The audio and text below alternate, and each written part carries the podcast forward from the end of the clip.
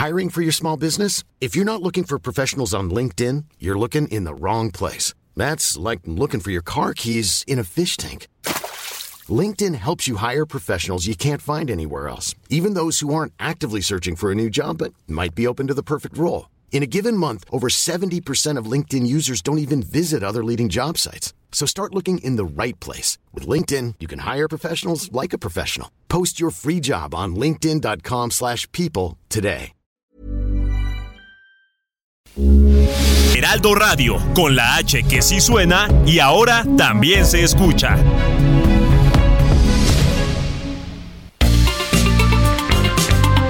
Heraldo Media Group presenta la información y el entretenimiento que usted necesita para estar enterado también en su descanso. Alejandro Sánchez y el informativo Heraldo fin de semana. Por el Heraldo Radio, con la H que sí suena y ahora también se escucha.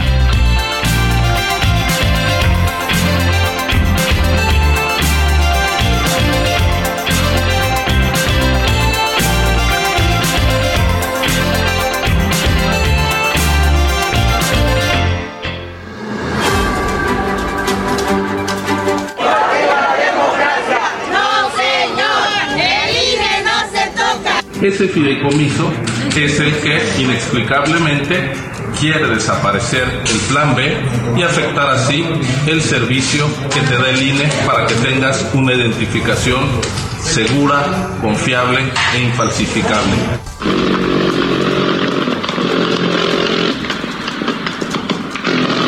No descartamos la posibilidad de liberar el transporte aéreo.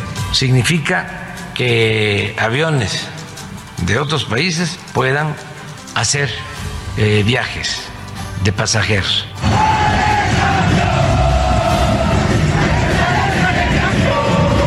El mismo día que el hijo del presidente José Ramón ocupó la residencia de Houston, Pemex Internacional le asignó un contrato a Baker Hughes.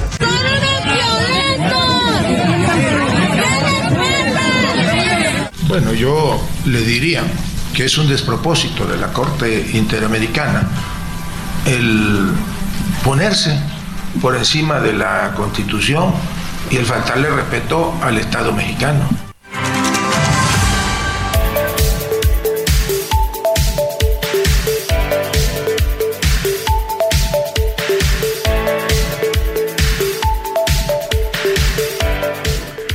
Muy buenos días, son las 7 de la mañana con 2 minutos hora del centro del país.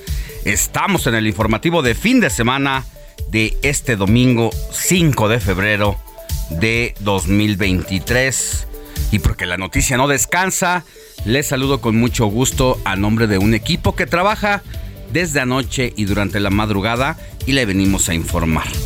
Hay mucha información eh, hoy es Día Mundial del Hombre del Tiempo. Cada 5 de febrero se conmemora el Día Mundial del Hombre del Tiempo en honor a los periodistas, meteorólogos o locutores, hombres o mujeres, quienes se especializan en la presentación de las previsiones meteorológicas en los medios de comunicación.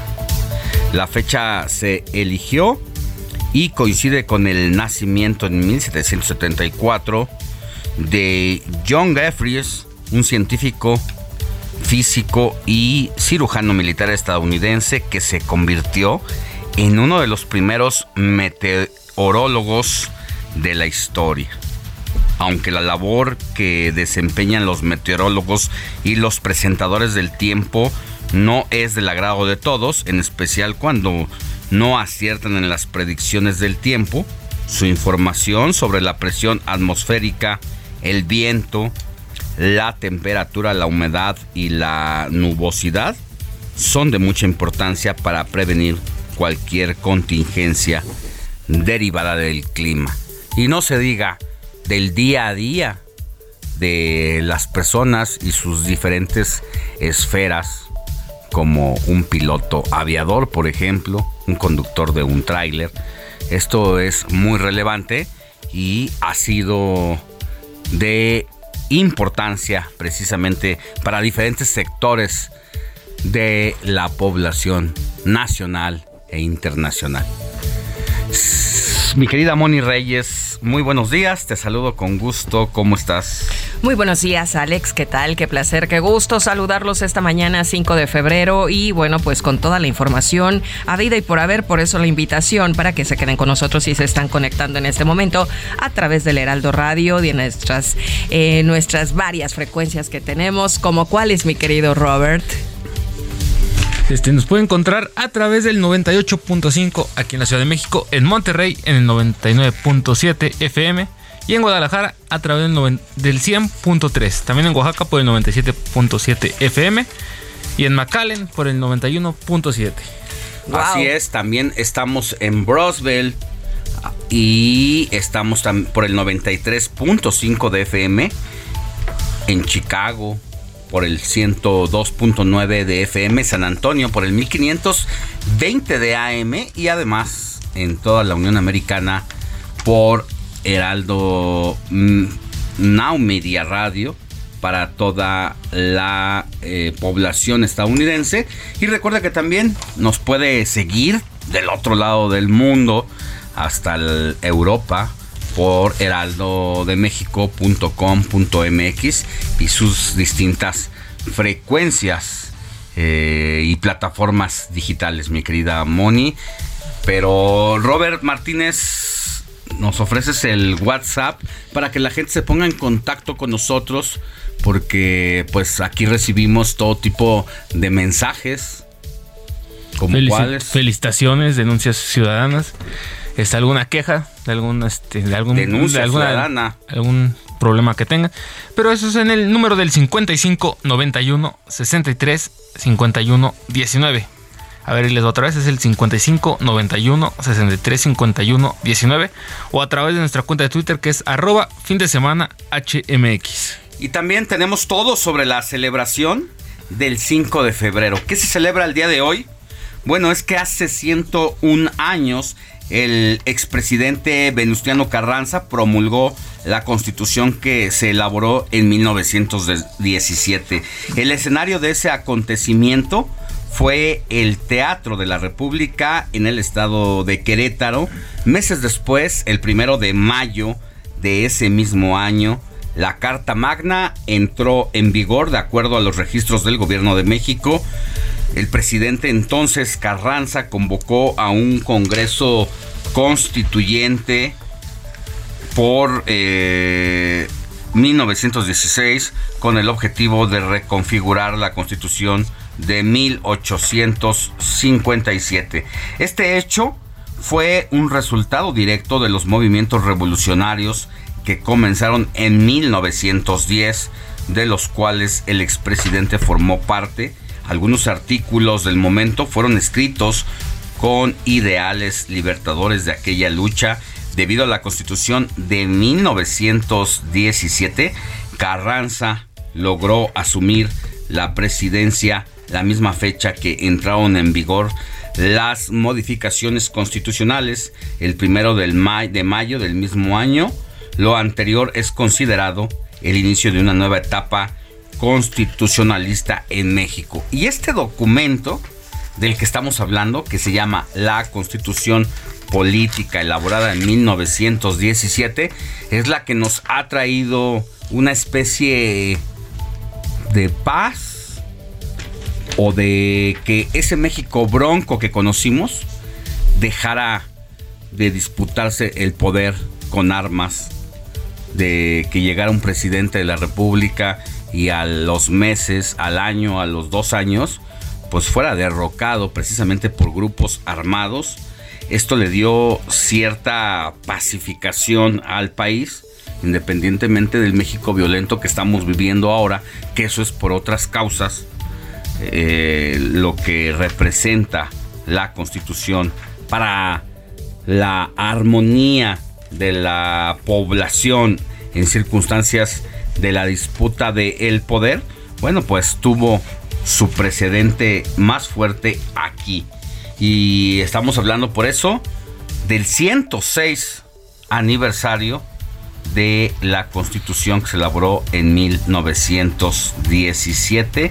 Vamos a tener todos los detalles porque el presidente de la República estará allá en Querétaro con distintos personajes de la política, del Senado de la República, de la Cámara de Diputados, de la Suprema Corte de Justicia de la Nación. Estaremos con nuestro enviado especial allá en el Teatro de la República en el estado de Querétaro, donde precisamente se dio a conocer este documento hace 106 años. Mientras tanto, así empezamos con la información.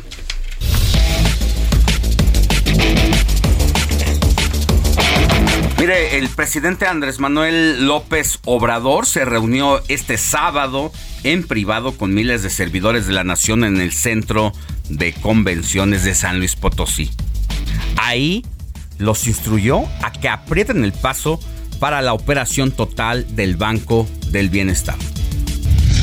Por otra parte, el jefe del Ejecutivo, ya se lo adelantábamos aquí, encabezará este domingo en el Teatro de la República en Querétaro la ceremonia por el 106 aniversario de la promulgación de la Constitución en un evento al que también acudirá la presidenta de la Suprema Corte de Justicia de la Nación, Norma Piña, y será el primer evento oficial donde el presidente de la República se va a reunir con la ministra presidenta, a quien el presidente le tiene cierto distanciamiento y no se diga después de lo que ha pasado y ha enfrentado la ministra Yasmín Esquivel por el tema del el plagio de la tesis universitaria. Anoche, Santiago Krill Miranda, presidente de la Cámara de Diputados, adelantó en sus redes sociales que sí estará en el evento con Andrés Manuel López Obrador para conmemorar un año más de la Constitución mexicana y anunció que ahí en ese lugar va a dar un mensaje especial. El que será el gran ausente y por primera vez será el consejero presidente del Instituto Nacional Electoral, Lorenzo Córdoba, a quien el presidente Andrés Manuel López Obrador, el secretario de Gobernación Adán Augusto López y toda la 4T lo tienen en la mira. Es la primera vez que se recuerda de que el presidente de este instituto, uno de los más representativos de la democracia mexicana, no va a estar en ese evento, pues porque simple y sencillamente no lo quieren en la presidencia de la República y porque hay una guerra abierta, no solamente en contra de él como persona, sino en contra del instituto y cuyo plan B de la presidencia de la República se va a discutir en unos días en el Congreso de la Unión, donde los especialistas y expertos dicen es un intento de desmantelamiento y de destrozar al Instituto Nacional Electoral por parte de la Presidencia de la República. En más información, la explosión de una pipa en una gasolinera sobre la carretera Tula, Tlahuelipan, en el estado de Hidalgo, dejó la mañana de este sábado un saldo de dos personas muertas y otras cuatro heridas, además de 10 vehículos y una tienda de conveniencia calcinados. Así fueron algunos momentos, segundos de la explosión.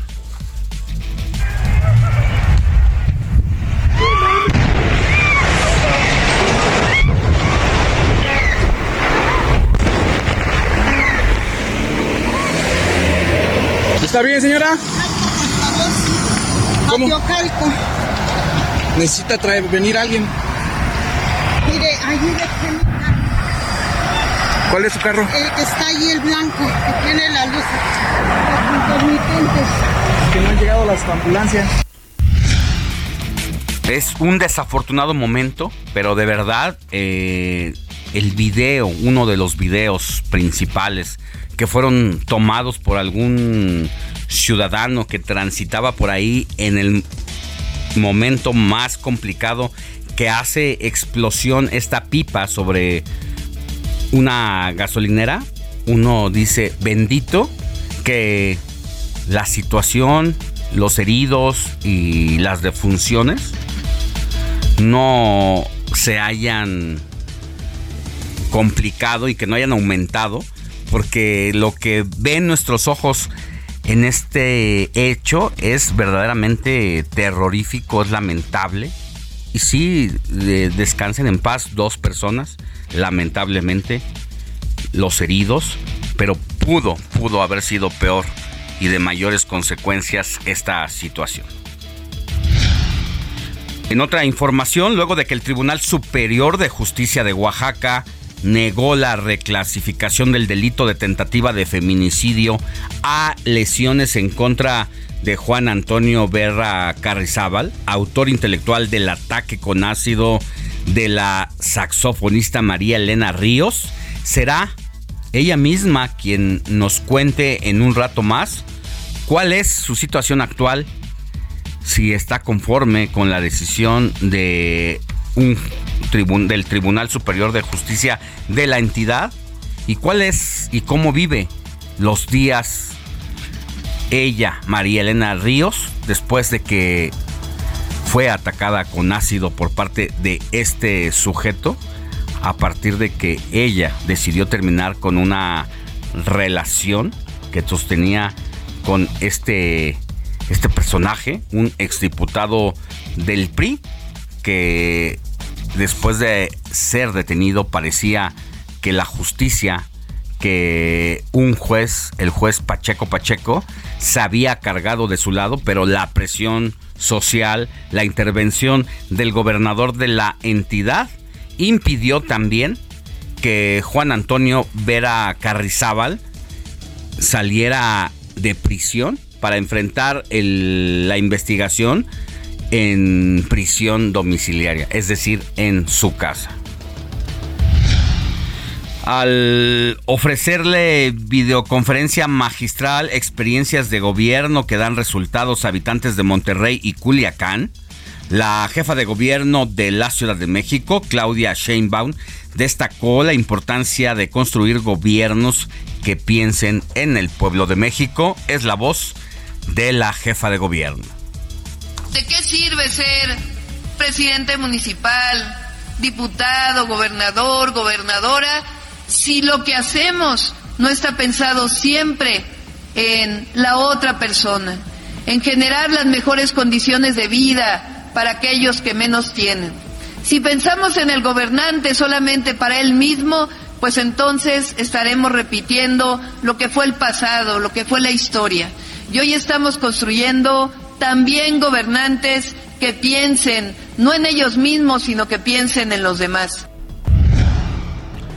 En más información, el todavía presidente nacional del PRI, Alejandro Moreno, defendió a Cuauhtémoc Cárdenas de los ataques del presidente Andrés Manuel López Obrador y resaltó que el fundador del PRD ha sido una figura clave en la transformación democrática de México. Yo no sé qué piense el ingeniero Cárdenas, porque hay defensas que no quisiera uno tener. Y una de ellas es precisamente la de Alejandro Moreno. Es como si le besara a uno el diablo. Y es mejor, mejor tenerlo así, un poquito, un poquito de lejos. Hoy, 5 de febrero, se cumplen 39 años del fallecimiento de El Santo, el enmascarado de plata, una de las máximas figuras en la historia de la lucha libre mexicana. Más adelante hablaremos con Edson Vázquez, periodista y fundador del canal La Tijera, que nos explicará el legado en este deporte de El Santo y lo que representa todo en el entorno de la cultura popular de nuestro país. Tras aparecer en la portada de la revista Marie Claire, el caso de la actriz Michelle Rodríguez reavivó un debate sobre la gordofobia en México, que ocupa el quinto lugar en obesidad en el mundo. Para conocer más del tema, vamos a platicar con la especialista Flor Arreola.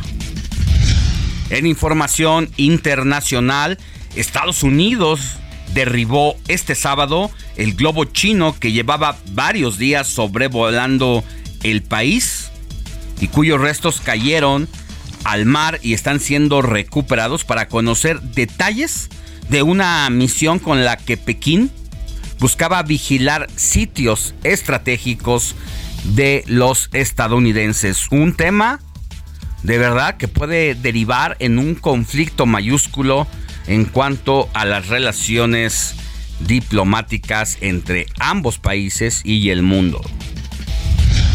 Al respecto, el Ministerio de Relaciones Exteriores chino expresó una profunda insatisfacción y protesta al considerar que Estados Unidos sobrereaccionó por usar la fuerza para abatir el globo espía que sobrevolaba el espacio aéreo estadounidense. Perdón, pero si tu espacio aéreo está siendo invadido por un objeto no identificado, llámese avión que no está permitido su uso en el paso, o un objeto extraño, que además existen todas las sospechas y toda la inteligencia de que ese aparato trae videocámaras y que está espiando, no se sientan ofendidos. Es como, como si a tu casa entra un sujeto armado y pues resulta que no tienes derecho a sacarlo de tu casa, ¿no? Eso es lo mismo que pasó y no le estoy haciendo ningún favor a Estados Unidos, ni me importa. Pero simple y sencillamente hay que usar la lógica más elemental. Y mire, le tengo información de última hora porque Capufe informa del cierre parcial de circulación en la autopista México-Querétaro en el kilómetro 82 por atención de una volcadura de vehículo. Maneje con precaución y más adelante también le vamos a tener toda la información de lo que ocurre allá.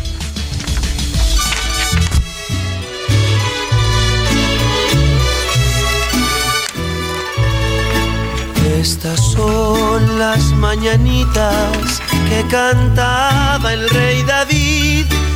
A las muchachas bonitas se las cantamos aquí.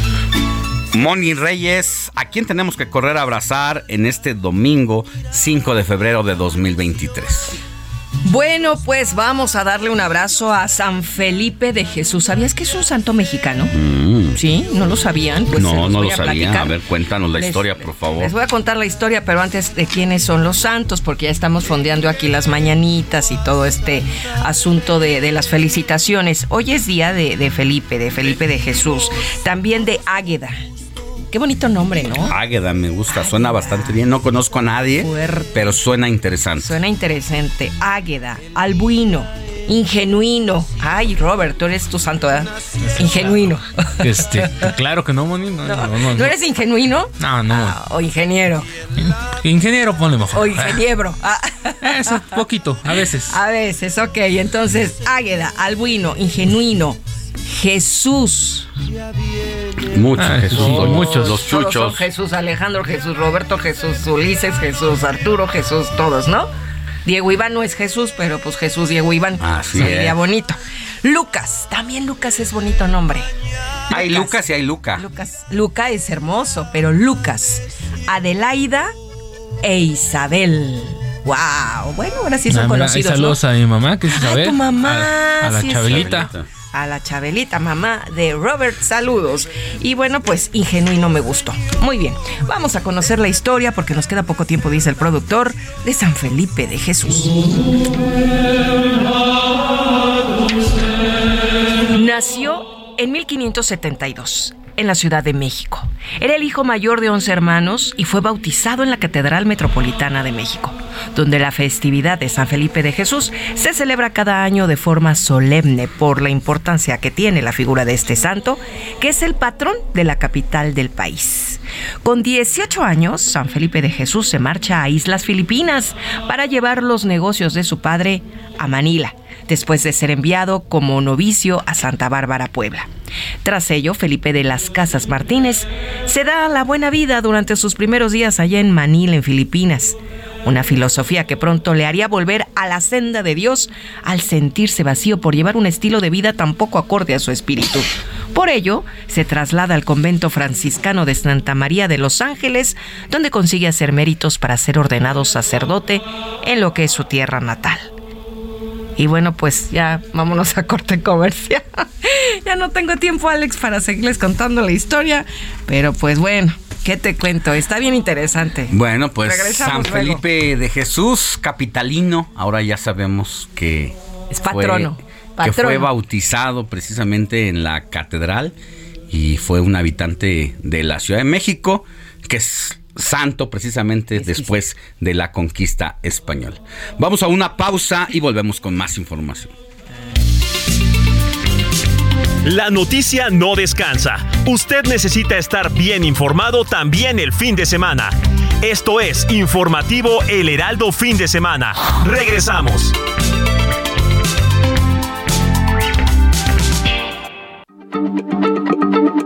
Heraldo Radio, la H se lee, se comparte, se ve y ahora también se escucha.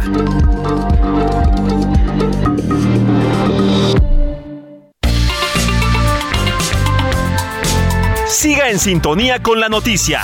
Alejandro Sánchez y el informativo Heraldo fin de semana. Continuamos.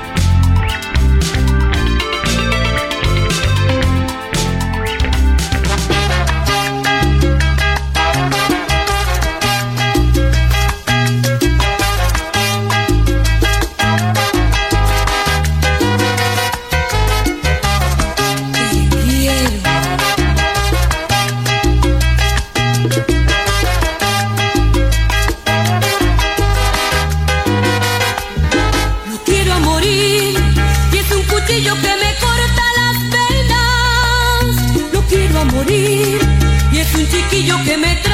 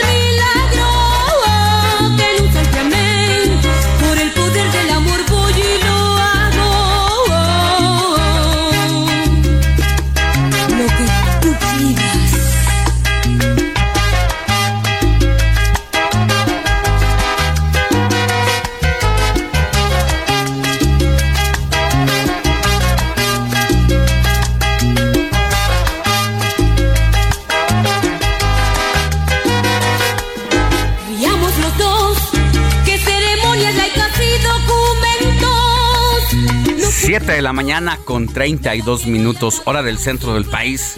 Héctor Alejandro Vieira, nos trajiste un clásico de clásicos. Un de la salsa. rolón. Eh, pero antes de que hables, ¿qué te parecería que te la dedicaran mi Alex? Mm, Mira, aprendí, a, ba- quiero a aprendí morir. a bailar con esa canción. Híjole, De qué verdad. letra. Cuando empecé a soltar la cadencia y la cintura, fue con esa rola. Ay, Así ay, que, ay, qué Si además me la dedican, imagínate. No, hombre, pues y bailándola así feliz. rico, rítmicamente, ahora sí ya me mi gusta, querido. me gusta mucho. Mi No, ahora sí que- Es un clásico. Un 10. Como bien lo dices, Alex Money, amigos del Auditorio, buen día, Robert. Pues un super clásico de la salsa de todos los tiempos y bastante eh, movidito, una excelente manera de empezar el día, Alex Money, porque precisamente estamos empezando con este tema titulado Lo quiero a morir, que es interpretado por la cantante colombiana Zaida y el grupo El Sonido Único. Este disco, o más bien este tema, forma parte del disco del mismo nombre, que fue lanzado en febrero precisamente de 1990, es decir, está cumpliendo 33 años ya esta versión de este tema Lo quiero a morir y que sin lugar a dudas es inconfundible y yo creo que mucha gente a lo mejor que si bien es cierto a lo mejor no le gusta la salsa o no es propiamente su género favorito, pero sí la reconoce y la identifica. A mí no me gusta la salsa, me encanta la cumbia, pero esta está divina para bailarla como, como la sientas. Exactamente, mi Moni, como bien lo dices, para bailarla, para Ay, sí, dedicarla. sí. Yo en lo personal me trae muy buenos recuerdos de infancia justamente ¿De esta infancia? canción. Tenía yo 10 años exactamente cuando salió este tema y bueno, Y la lo cantabas. escuchaba muy seguido unos vecinos que teníamos en aquel entonces ahí en la colonia Aragón La Villa, ahí en la alcaldía la Gustavo Moreno. Muy fuerte. Exactamente. Y también otros amigos muy queridos de ahí de la colonia Martín Carrera, que pues es una zona que tiende mucho a escucharse este tipo de, de música por cuestiones de los bailes sonideros y todo. Entonces, una excelente canción, Alex Money, para empezar. ¿La bailaste? Este domingo, sí, también. Ah, muy bien. Justamente, ahora ya no bailo ni las calmadas, pero cuando llegaba yo a bailar, Ah, sí, pues sí sí. bailas. Yo Sí te voy a hacer bailar las calmadas, vas a ver, vas a ver, te voy a presentar una amiga para que bailes las calmadas. Ah, eso era todo. ¿eh? ¿Tú, Robert, has bailado en el Este, cla- gym? Claro que sí. ¿Cómo crees que pasó el tiempo de descanso? Hay que bailar tantito ahí en Ah, el bien. Se gimnasio. anda puliendo el Robert, ¿eh? Ay, Como buen diamante que es. Se anda puliendo, anda puliendo esos pasos Es prohibidos. un diamante puro. Muy bien. Sí, no, es una buena canción la que nos trajiste, mi querido Héctor, y nos haces echar un viaje al pasado inmediato, 1990. De hecho, este disco salió, eh, la primera vez que yo lo vi también, salió en un recopilatorio muy famoso que se llamaba Titanes de la Salsa, justamente. De los que se hacían anualmente. Exactamente, que de hecho eran dos, eh, dos discos diferentes. Uno era Salsa Colección Estelar 90, digamos, el año que salía, y el otro era Titanes de la Salsa. Este yo lo recuerdo en Titanes de la Salsa volumen 3, una portada muy icónica que era un como un gladiador con una espada y tenía aquí la cabeza de una medusa. Justamente. Pues seguirá siendo un referente de la salsa de Zaida, quien a quien no le recuerdo otra otro éxito más que este. Si mal no recuerdo, después salió otro tema que se llama La pena que yo siento. Es más, vamos a recordarlo y para la próxima Pena entrega. penita, pena penita, pena. Exactamente, justo Ah, esas dos. ya. Ah, ya la va pena a buscar penita Ulises Ya la y la pena que la yo siento y la memoria. que dice tu amor no vale nada. Ah, A ver, sígale cantando. Tiene un No buen me interesa. Ah. Nostalgia, dolor y orgullo. A ver, ahorita DJ Ulises pena. DJ del domingo, Ulises. se está encargando de hacer esa recopilación acá en toda nuestra en toda nuestra fonoteca aquí en el Heraldo Radio y bueno por supuesto podríamos estarnos aquí Ya viene, ahí viene. bailando podríamos estar aquí dando unos buenos No, pasos y, bueno, ta- también escuchar las canciones, a escucharlas con el mensaje, con la historia, siempre es agradable. Claro, también. a ver. exactamente ahí va Música, maestro. Claro. otro clásico Wow. qué buenas canciones ya hasta me está dando sed de De la mala. esa peligrosa dicen por ahí No vale nada. Ay, qué bonita. Tu amor no me interesa. Híjole, esa que no te la dedique, mi querido. Mirándote qué fuerte Qué fuerte está.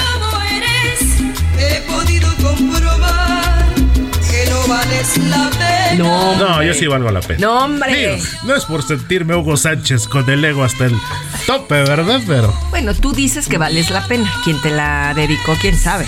exactamente. No, no es cierto. Nadie te la ha dedicado, es No, broma. afortunadamente. Y, y yo creo que a mí sí me la dedicaron alguna vez. No, tampoco mi Moni, sí, sí creo. Sí no. sé de quién hablo. Pero, Pero sí bueno. también está bastante Tampoco buena. es obligación que era a todos, ¿verdad? Ya estás está, ya, ya está dando de esa sed peligrosa y eso que todavía es temprano, pero bueno. Primero vamos por los chilaquiles para tener algo en el estómago y ya luego ya vemos qué, qué procede después. ¿Cómo se llamaba Zaida? Zaida. Zaida, exactamente, y el grupo El Sonido Único. Había una confusión, o de hecho hay una confusión, porque de hecho la confundían con otra cantante mexicana, Zaida Peña, pero nada que ver, Nada lamentablemente. tiene que ver. Esta que chica fue una chica asesinada. que ¿no? fue asesinada De- por allá en el año 2007. si Pero no era una jovencita de 28 años, no las edades. y era cantante de banda, era, Era cantante, cantante de regional banda, mexicano, nada que ver, pero quizá por el nombre, quizá por el nombre era esto. Ah, corrección entonces, mira nada más. A ver, a ver, corrígenos. Vamos a, a investigar entonces en los anales de la historia porque nos dice aquí nuestro querido Ulises Villalpando que la que escuchamos después, la pena que yo siento es Tania. Entonces vamos a hacer allí la Tania la y. Oye, pero suena muy para ver. Pero son yo las pensé que era la misma, de hecho, ¿eh? Pero está bonito. Pero las dos son buenísimas, ¿eh? eso es lo importante. Ese es en vivo, me gusta. Ahí está, lo quiero morir. Ese es ahorita, Y ahorita viene. y ahorita DJ Ulises hace ahí la Tania. conversión a Bueno, sí, lo estoy, lo estoy confirmando aquí en San Google y efectivamente es otra cantante. Ay, Ahí sí. sí nos, nos patinamos. Ahí sí. Pero, mira, qué bueno se hizo la corrección a tiempo, a por tiempo. supuesto. Aunque la voz es casi la misma, por Sí, eso en esta ocasión. Ahora sí que el buen Ulises nos aplicó la de él tiene otros datos y mira, datos precisos porque se aclararon correctos. perfectamente bien. Gracias, Uli. Tania y la fecha de lanzamiento es del año de 1973. Uf, todavía más La pena que yo siento se llama. Es más. Es salsa. Se oye igual, o sea, no soy parece, parece la misma voz, pero no. Ah, mira nada más. Es otra cantante que no tiene que ver con Zaida. Zaida. Zaida y el sonido único. Y entonces nos quedamos con lo mismo que, con- que preguntaba yo. No se le reconoce o no se le conoce a Zaida Otro ubico, otro, otro éxito, éxito, claro. además de Lo quiero morir. ¿No? Ahora sí que también hasta en la salsa hay estos que les dicen One Wonder Hits. Eso. Y bueno, Bueno. tanto Zaida como Tania nos hicieron recordar muy buenos tiempos, nos pusieron a bailar y nos ponen todavía de mejor humor esta mañana de domingo, Alex Moni. Gracias, Héctor Alejandro. Más Vieira. adelantito tenemos más sorpresitas. Don Totis Google. Es correcto en Wikipedia. Twitter, redes sociales, arroba Don Totis MX. Ay, ya. Adiós.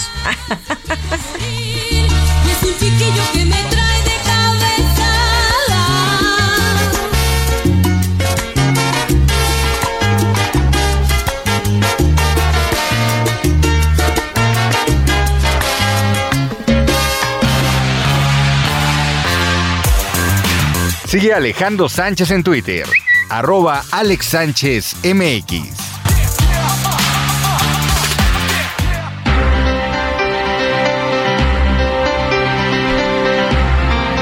Vámonos a la información. En Ciudad de México alistan la puesta en marcha de 60 metrobuses eléctricos que van a circular en la línea 3 que corre de Tenayuca a Santa Cruz Atoyac. Se prevé que antes del 20 de febrero próximo estas unidades estén brindando el servicio a los usuarios, ya que la infraestructura eléctrica donde van a cargar energía tiene 85% de avance y la jefa de gobierno Claudia Sheinbaum hizo un recorrido en el patio de encierro de Vallejo, donde aseguró que es un paso más para la movilidad del futuro. Carlos Navarro, tú tienes toda la información. Muy buenos días. Buenos días, Alex. Te saludo con gusto a ti, al auditorio, y te comento que antes del próximo 20 de febrero se prevé que en la Ciudad de México estén circulando 60 nuevos metrobuses eléctricos. Esta flotilla va a transitar en la línea 3 del metrobús que va de Tenayuca a Santa Cruz Atoyac. Ayer, la jefa de gobierno Claudia Sheinbaum hizo un recorrido por el patio encierro en Vallejo, donde se encuentra la infraestructura eléctrica que tiene ya un 85% de avance. Escuchemos. Este es un paso más de la ciudad para la movilidad del futuro. El futuro es la electromovilidad, no solamente en la Ciudad de México, sino en todo el mundo. Y nosotros desde el principio hemos hecho un compromiso para que vayamos avanzando en que el transporte público sea cada vez más eh, amigable con el medio ambiente y tengamos cada vez más transporte eléctrico. Comentarle a nuestros radioescuchas que los camiones articulados eléctricos son cero emisiones con una autonomía de 330 kilómetros.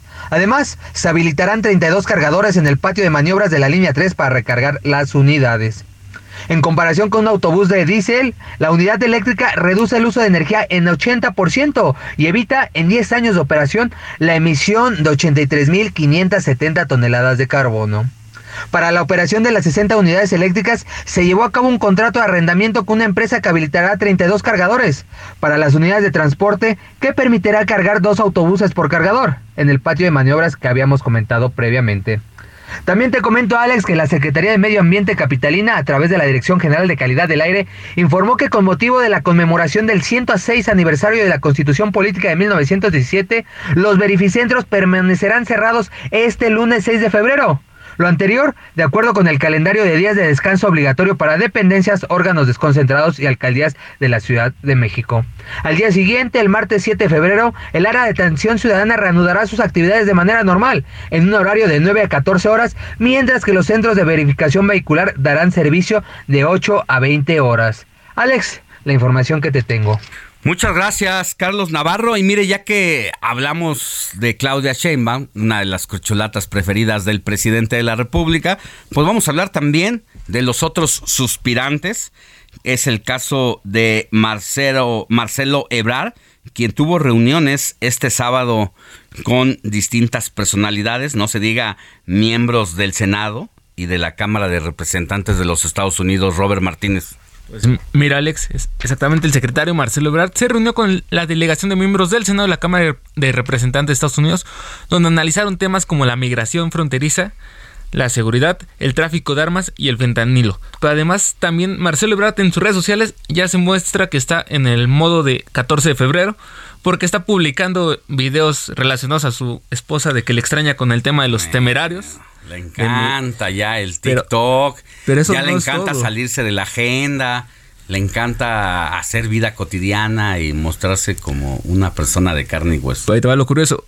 Se nota que está en el 14 de febrero porque ayer publicó un video con extrañando a su esposa y casi casi unos momentos después un video celebrando la amistad con López Obrador, con todo el recorrido que han tenido de años se llama marketing y se llama propaganda. Así el secretario de Relaciones Exteriores que ha salido más vivo que las otras corcholatas para usar precisamente las redes sociales. Exactamente con esa canción, este Marcelo Ebrard estaba extrañando a su esposa. Ay, seguramente, no lo he visto, pero ya me lo imagino poniendo su cara ahí desangelada, emocionado por... Pues aprovechó un meme famoso que hay en redes sociales de Wolverine viendo, ah, famoso superhéroe viendo la, una, un cuadro, una foto, y puso en la imagen de Wolverine, puso su rostro, y en el cuadro que está viendo a su esposa. Ya. Bueno, creo que para la banalidad y lo que representa ese tipo de redes sociales, Marcelo Obrador le ha entendido bastante bien, se ha metido a fondo y a diferencia de Sheinbaum, de Monreal y de Adán Augusto que definitivamente no usa el TikTok, sí lo que hace es pues digno de admirar, que no tiene recato, no tiene descaro y puede mostrarse como en la vida cotidiana el secretario de Relaciones Exteriores. Exactamente, y ahora es conocido varias veces en comentarios como el tío Marcelo. El tío Marcelo, bueno. Y Adán Augusto López no tuvo actividades este sábado, pero aprovechó su cuenta de Twitter para publicar videos e imágenes de su gira de esta semana por Durango y Tlaxcala. También dejó en una publicación un mensaje contra su actual enemigo Lorenzo Córdoba, donde le recordó que este año el presidente del INE se va a quedar sin empleo. Así la información con Adán Augusto. Y bueno, también siguiendo con las corcholatas, Héctor Vieira, tú tienes detalles sobre las actividades de Ricardo Monreal. La otra corcholata, entre comillas, porque lo han mencionado una vez, el hijo desobediente, sin embargo. Exactamente, el hijo desobediente. Algunos, aunque creo que el término me parece un poquito más fuerte, porque pues Ricardo Monreal a final de cuentas sigue perteneciendo al movimiento de regeneración nacional, eh, lo han catalogado como parte de una disidencia al interior de Morena, pero bueno, en días recientes Ricardo Monreal dijo que él va a seguir en el partido, que si bien es cierto, ha tenido ahí algunos ciertos encontronazos con sus propios compañeros, ahí también hay alguna eh, aspereza ahí con el con el presidente López Obrador, después de que Ricardo Monreal eh, mencionó en días pasados a propósito del caso de la ministra eh, Yasmín Esquivel, que bueno, no se puede poner, anteponer el derecho ni la constitución a otro tipo de intereses. Y pues Ricardo Monreal Ávila, Alex estuvo el día de ayer allá en Mazatlán, Sinaloa. De hecho, fue invitado y estuvo en el tercer informe del senador por aquella entidad, Raúl Elenes, en un evento en el que también estuvo el gobernador Rubén Rocha Moya. Y pues nuevamente volvió bajita la mano a la carga Ricardo Monreal al asegurar que pues va a buscar un piso parejo en este desfile en este destape de corcholatas al interior de Morena, porque en el que incluso dijo que a comparación de otros eh, aspirantes como la propia Claudia Sheinbaum, como el secretario de Relaciones Exteriores Marcelo Ebrard y el secretario de Gobernación Adán Augusto López, pues dijo que a comparación de ellos, pues tiene una desventaja de 18 meses, es decir, de un año y medio con respecto a que, bueno, tanto la doctora Sheinbaum como Adán Augusto y como el propio Marcelo Ebrard, pues ya habían manifestado desde entonces sus intenciones y pues ya se les ha empezado a ver en actos públicos que han sido considerados como actos de campaña, aunque propiamente todavía no pues iniciamos siquiera el periodo de campañas. Entonces, Ricardo Monreal pide piso parejo, dice que lo va a buscar y que va a tratar de emparejarse con esta desventaja, como él dice, de 18 meses con relación a las otras corcholatas. Bueno, para abonar un poco en torno a las diferencias y que es el hijo malquerido de López Obrador, hay que, hay que decir que eh, en una reunión reciente que tuvo el senador con diputados, dijo que no era un delito decidir del presidente de la República y que él siempre va a estar del lado del derecho antes que cualquier otra cosa. Andrés Manuel López Obrador eh, dio acuse de recibo en la mañanera de este viernes y admitió que sí tiene diferencias con el senador Monreal, pues refiriéndose a los conceptos de derecho y justicia que ambos tienen. Dice, sí tengo algunas diferencias, pero es normal en las democracias. Bueno, no es normal que Claudia Sheinbaum, por ejemplo, tenga diferencias o que Adán Augusto tenga diferencias. Y eso es lo que ha marcado simple y sencillamente la diferencia. Gracias, Héctor. Claro que sí, Alex, seguimos pendientes. Vámonos con mensajitos antes de seguir con la información. Moni Reyes, tú ya tienes a mensajitos de la audiencia que nos escribe al 55 91 63 51 19. Por supuesto que sí, Alex, Moni, Robert, muy buenos días, como siempre, presente. Soy Laredo Smith desde McAllen, Texas, por el 91.7 y opina, creo que AMLO es el abogado del diablo, defendiendo como gato boca arriba a Claudia Sheinbaum. Muchas gracias, Laredo Smith. nos manda foto, ¿eh? Nos manda foto. De, él. De presente, de él. Muy bien. También nos mandó una foto de unas flautas doradas de barbacoa para desayunar. También tenemos un mensaje de la señorita Vicky desde Monterrey, Nuevo León. Hola, buen día, señor Alex Moni. Y el buen Robert les envío saludos y bendiciones desde Monterrey. Saludos hasta la Un saludo allá, a la Sultana del Norte, donde nos escuchan a través del 99.7 de FM. También a Marta Westrom, está en Monterrey, Nuevo León, nos escucha todos los fines de semana. Amiga mía, muchas gracias. Por otro lado, buenos días, Alex Moni Robert, soy Luis Veller.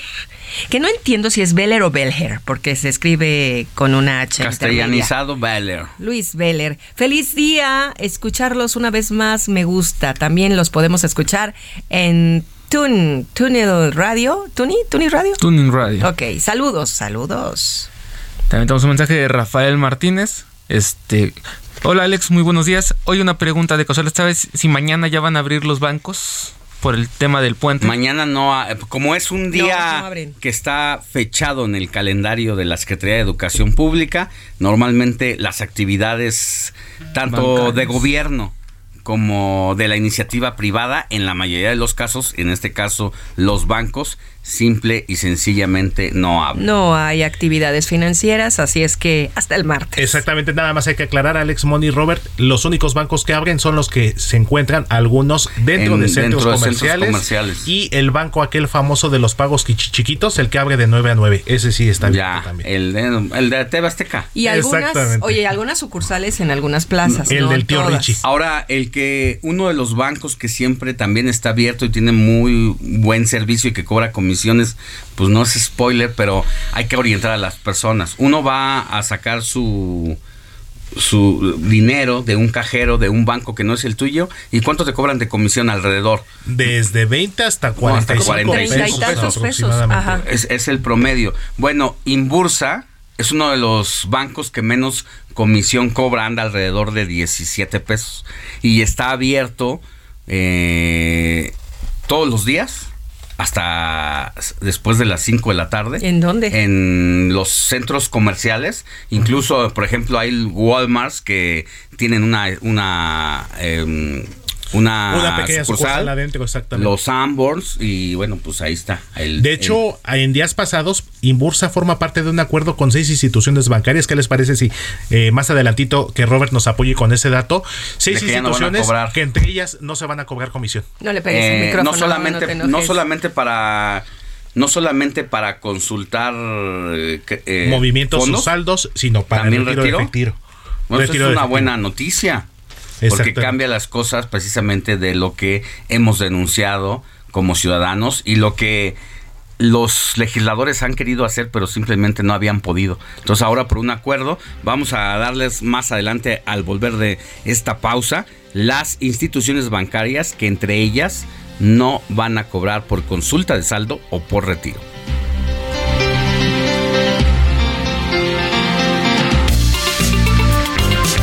La noticia no descansa. Usted necesita estar bien informado también el fin de semana.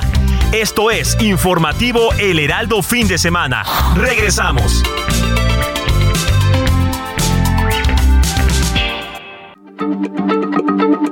Heraldo Radio, la H se lee, se comparte, se ve y ahora también se escucha.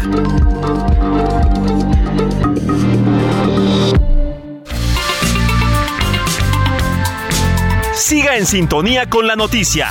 Alejandro Sánchez y el informativo Heraldo fin de semana. Continuamos.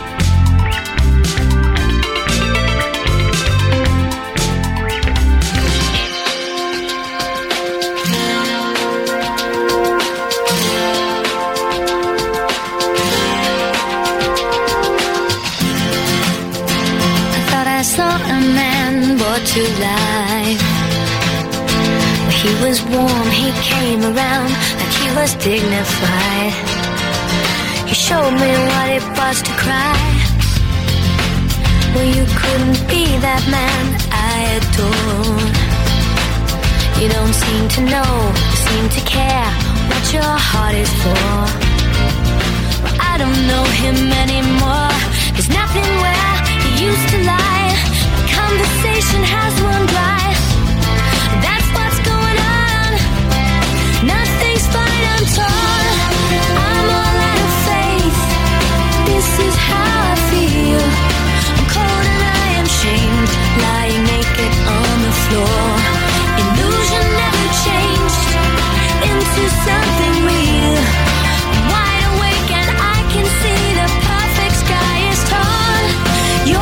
8 de la mañana con 4 minutos, estamos en el informativo de fin de semana. Es la segunda hora del programa. Recuerde que estamos juntos hasta las 10 de la mañana porque la noticia no descansa en este domingo 5 de febrero de 2023 transmitiendo desde la Ciudad de México para todo el país y así también estamos en las efemérides musicales de Héctor Alejandro Vieira.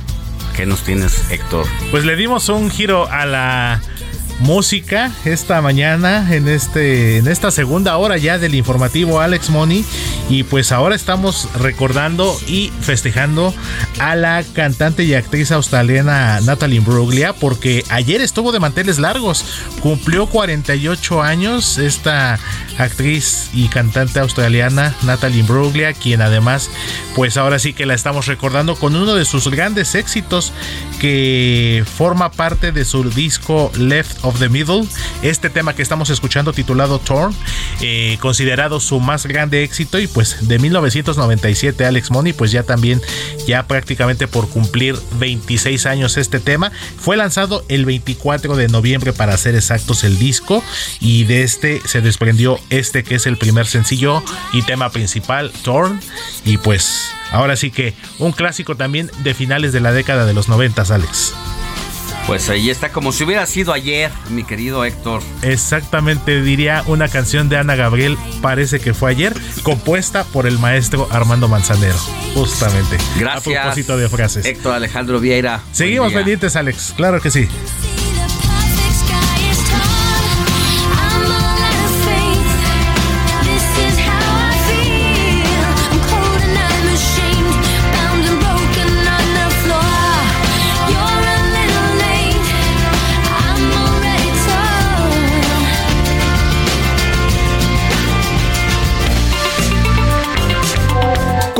Tus comentarios y denuncias en el WhatsApp del informativo fin de semana. Escríbenos o envíanos un mensaje de voz al 55 91 63 51 19. Cine con Eduardo Marín.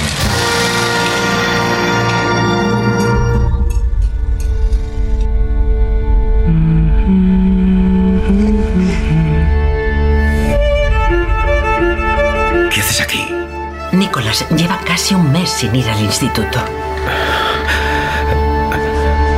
Quería saber cómo estás. ¿Ha pasado algo? ¿Eres consciente de que pueden expulsarte? ¿Puedo vivir contigo? Dices que no conectas mucho con los de tu edad. Tu otro hijo también te necesita y siempre estás trabajando. ¿Ha hablado contigo de nuestro divorcio? He intentado ayudarte, darte ánimos. ¿Qué ocurre? ¿Tomas drogas? ¿Crees que puedes vivir así haciendo lo que te dé la real Hablemos de cine con mi querido Eduardo Marín. ¿Qué estamos escuchando de fondo, querido Lalo? Muy buenos días. Muy buenos días, Alex. Encantado de saludarte. Saludos a toda la audiencia. Feliz domingo. Pues mira, estamos escuchando, claro, en la versión doblada en español de España, en la película que hoy vamos a, recomendar. Una película que se estrenó este fin de semana en salas de cine y que es, ¿verdad?, una ya, de vida y mucho vale la pena. Se trata de una ya la duda la adaptación de la obra teatral del francés Florian Seller, que él mismo dirige, igual que lo hizo hace dos años con su obra Padre, muy aclamada por la que Anthony Hopkins ganó el Oscar a Mejor Actor Estelar. Y ahora, pues, le dijo, su historia se centra precisamente en un hijo adolescente que trastoca dramáticamente la vida de su padre, un exitoso empresario en Nueva York, que está incursionando en política, cuando este muchacho llega a vivir con él y su nueva esposa, con que tienen un hijo recién nacido. Y sí, es eh, todo el relato es un profundo testimonio de relaciones filiales, un testimonio de relaciones familiares en situaciones con las que eh, todos nos podemos identificar en ciertos aspectos cotidianos, no en la dimensión del drama que nos cuenta la película. Y además, Ares, pues hay un brillante reparto encabezado por el australiano Hugh Jackman, que sin duda reafirma que es un actor no solamente muy versátil, sino muy talentoso. La inglesa Vanessa Kirby, a quien conocimos como la princesa Margarita en las primeras dos temporadas de la gran serie The Crown de Netflix y en la película Fragmentos de una mujer por la que fue nominada también al Oscar y está también en el reparto Laura Dern y en un breve papel aparece Anthony Hopkins que decíamos que ganó el Oscar por El padre también del mismo director y es una revelación el joven Zen McGrath, un actor australiano que lleva el papel precisamente eh, de el hijo. Pero a diferencia del padre Alex, esta eh, la película no tuvo unas críticas muy favorables en Estados Unidos, no recibió nominaciones al Oscar, que para mí pues fue injusto, sorpresivo, que atribuyo a tono fuertemente anticonvencional eh, en, el manejo del drama que en sí que en sí mismo pues muchos no eh, asimilan, pero insisto, en verdad es una gran película, es una garantía, es una eh, película que es toda una experiencia y que vale muchísimo la pena, el hijo de estreno en salas de cine. Bueno, pues ahí está en cine para salir de casita si así lo prefiere, tiene esta opción. Así es, y realmente, pues, es una película británica diferente a, a lo que normalmente vemos eh, de películas de Hollywood, a lo que nos tiene acostumbrado Hollywood. Quizás por eso ah, no recibió tan, tampoco tanto entusiasmo por parte de la crítica, pero es una visión muy parcial porque en verdad la película nos atrae, nos envuelve, nos atrapa en todo momento y repito, este Alex, son situaciones eh, en las relaciones familiares, en las relaciones padre-hijo con las que todos nos podemos identificar. Muy bien, pues un, una producción interesante que podemos ir a verlo este fin de semana, El Hijo interesante. Gracias, Lalo Marín, que tengas buen día. Hasta luego, muy buenos días, feliz domingo.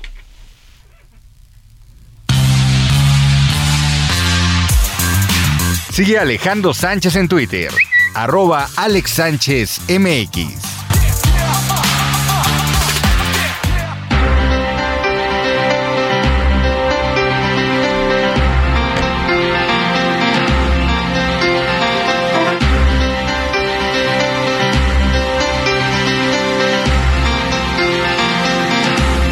8 de la mañana con 12 minutos, hora del centro del país. Vamos a la información porque el presidente Andrés Manuel López Obrador adelantó que alista una reunión de seguridad en Guanajuato con parte de su gabinete para revisar la estrategia del combate al crimen en el estado y a nivel federal, a la que será invitada invitado el gobernador Diego Sinué. Hay que recordar que Guanajuato vive episodios de violencia sin precedente. Todavía el día viernes, dos personas que estaban en la clínica del IMSS de aquella entidad eh, estaban ahí convalecientes, eh, habían ingresado por heridas de arma de fuego cuando de pronto un comando llegó, irrumpió el hospital, entró por la fuerza, se dirigió a la sala de urgencias médicas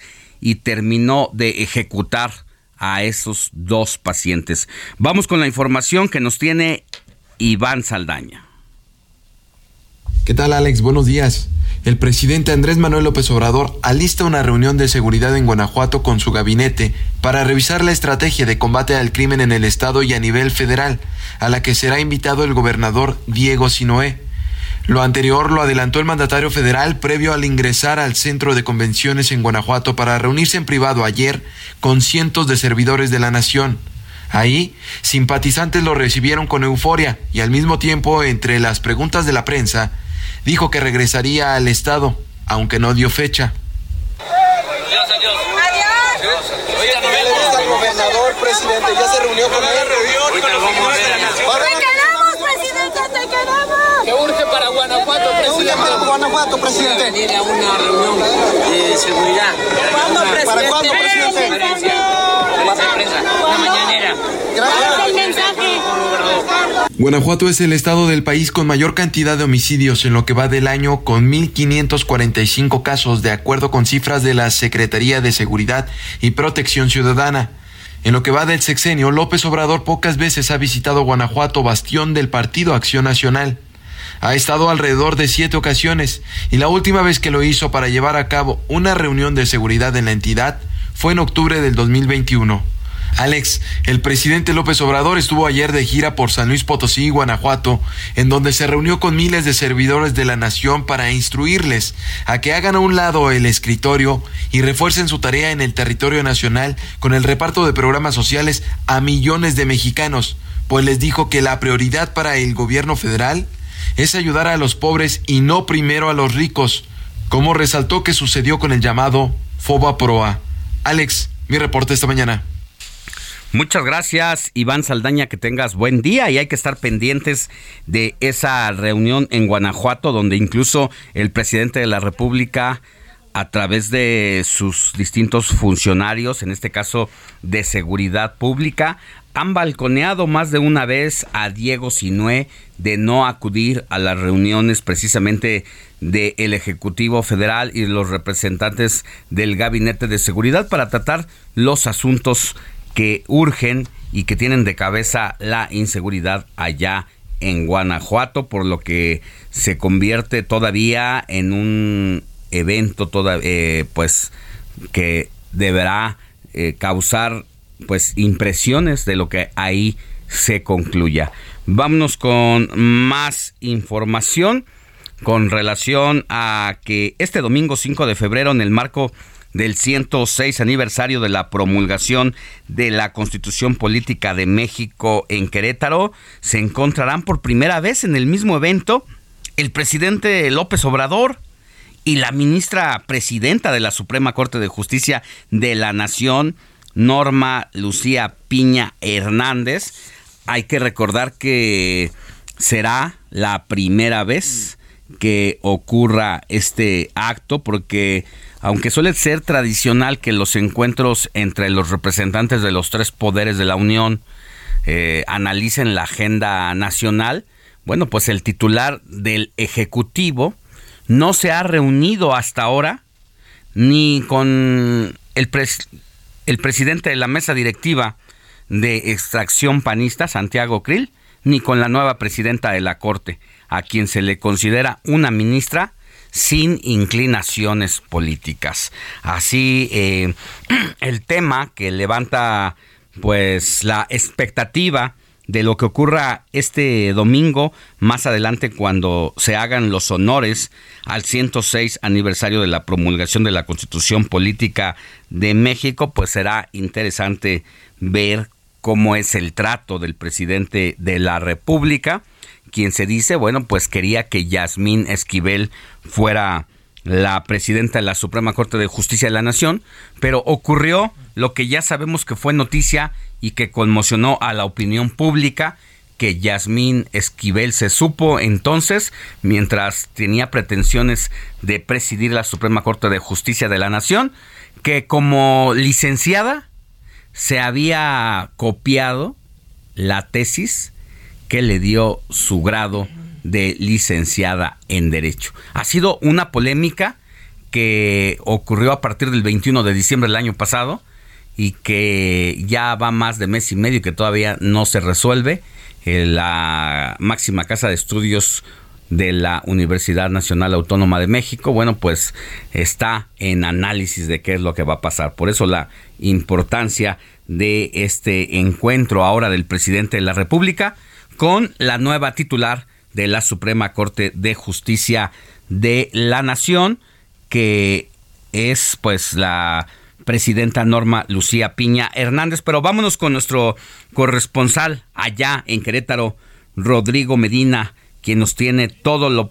Rodrigo Mérida, quien nos tiene todo previo al evento que va a encabezar el presidente por el aniversario de la Constitución de Querétaro. Buenos días, Rodrigo, ¿cómo estás?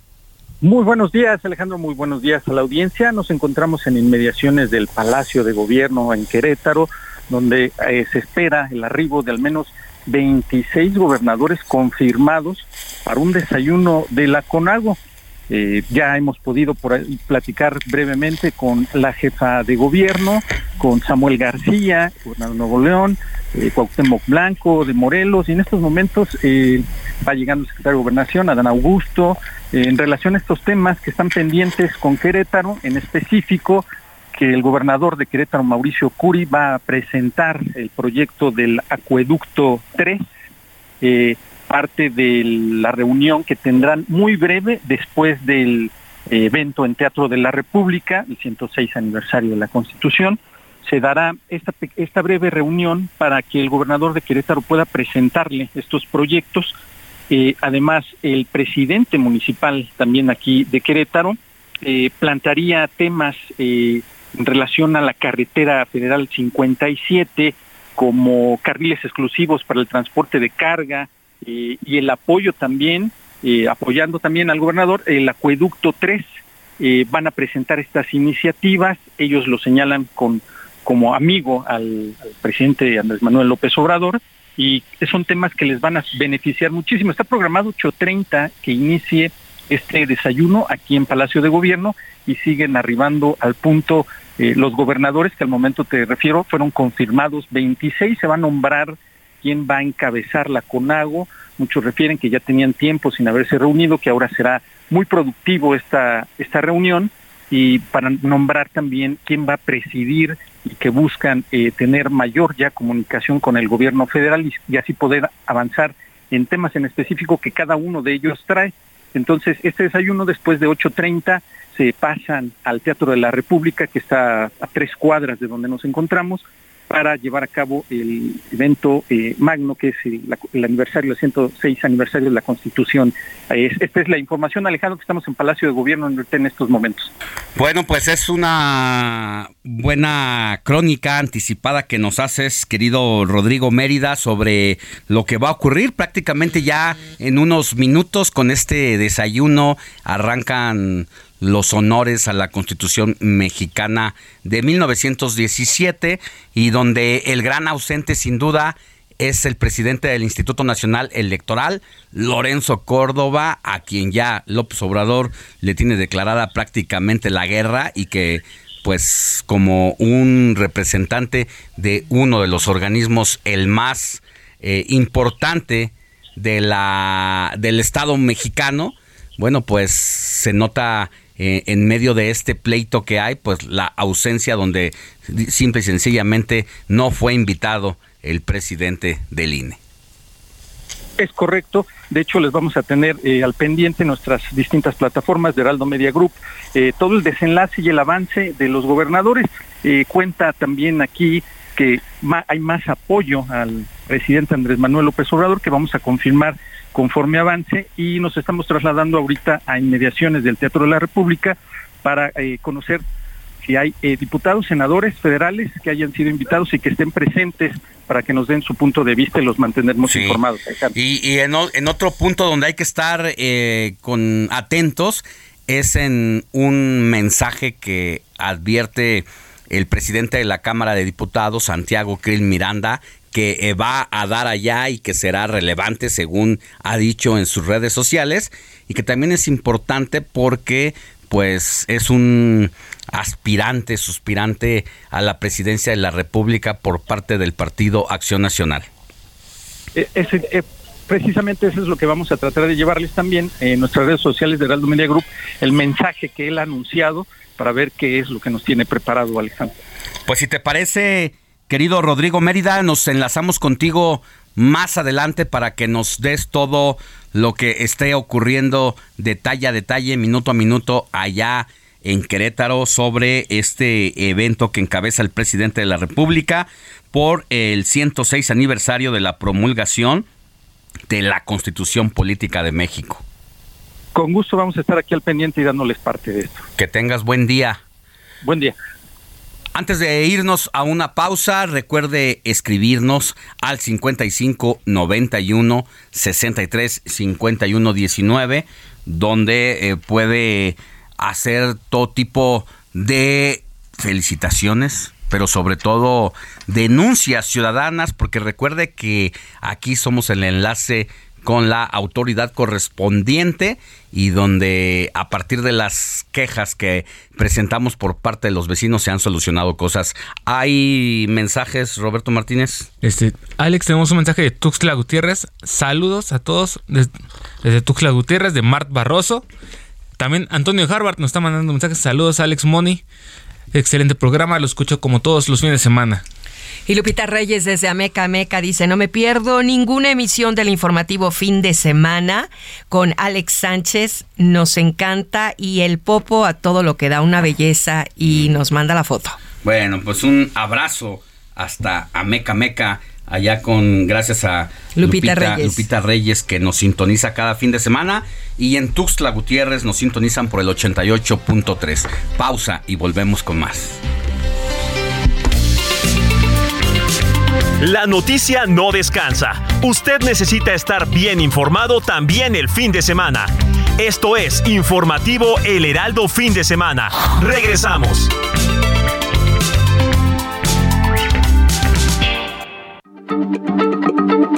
Heraldo Radio, la H se lee, se comparte, se ve y ahora también se escucha.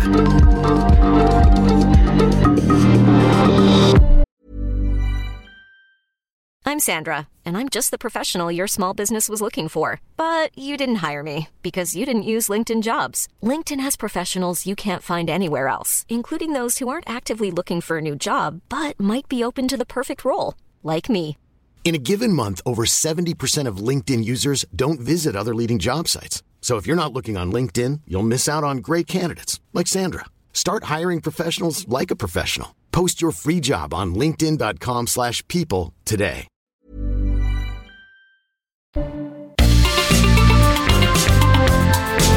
Siga en sintonía con la noticia. Alejandro Sánchez y el informativo Heraldo fin de semana. Continuamos.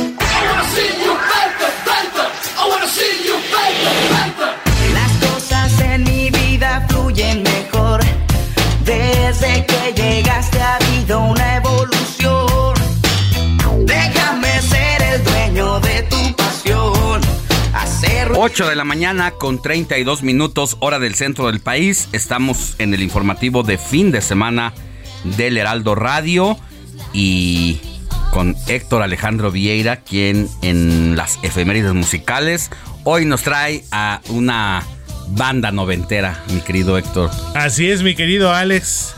He de confesar, de mis tiempos, sí. Es Tal noventera, cual. pero de finales de los noventas y Finales de los ochentas, de hecho, tal cual, porque ellos empezaron con el nombre de Onda Vaselina. Empezaron muy chiquitos, Ah, bueno, como de como 9, Onda 10 años Vaselina, sí. aproximadamente. Ochentas. Ajá, en, en el 89, si mal no recuerdo, fue cuando empezaron con canciones, pues ahora sí que prácticamente como infantiles, con eh, Susanita tiene un ratón, el calendario de amor. Y hay otra, se me fue ahorita el nombre, pero que decía que se bota, que, que se pongan botas y se quiten los tenis, justamente.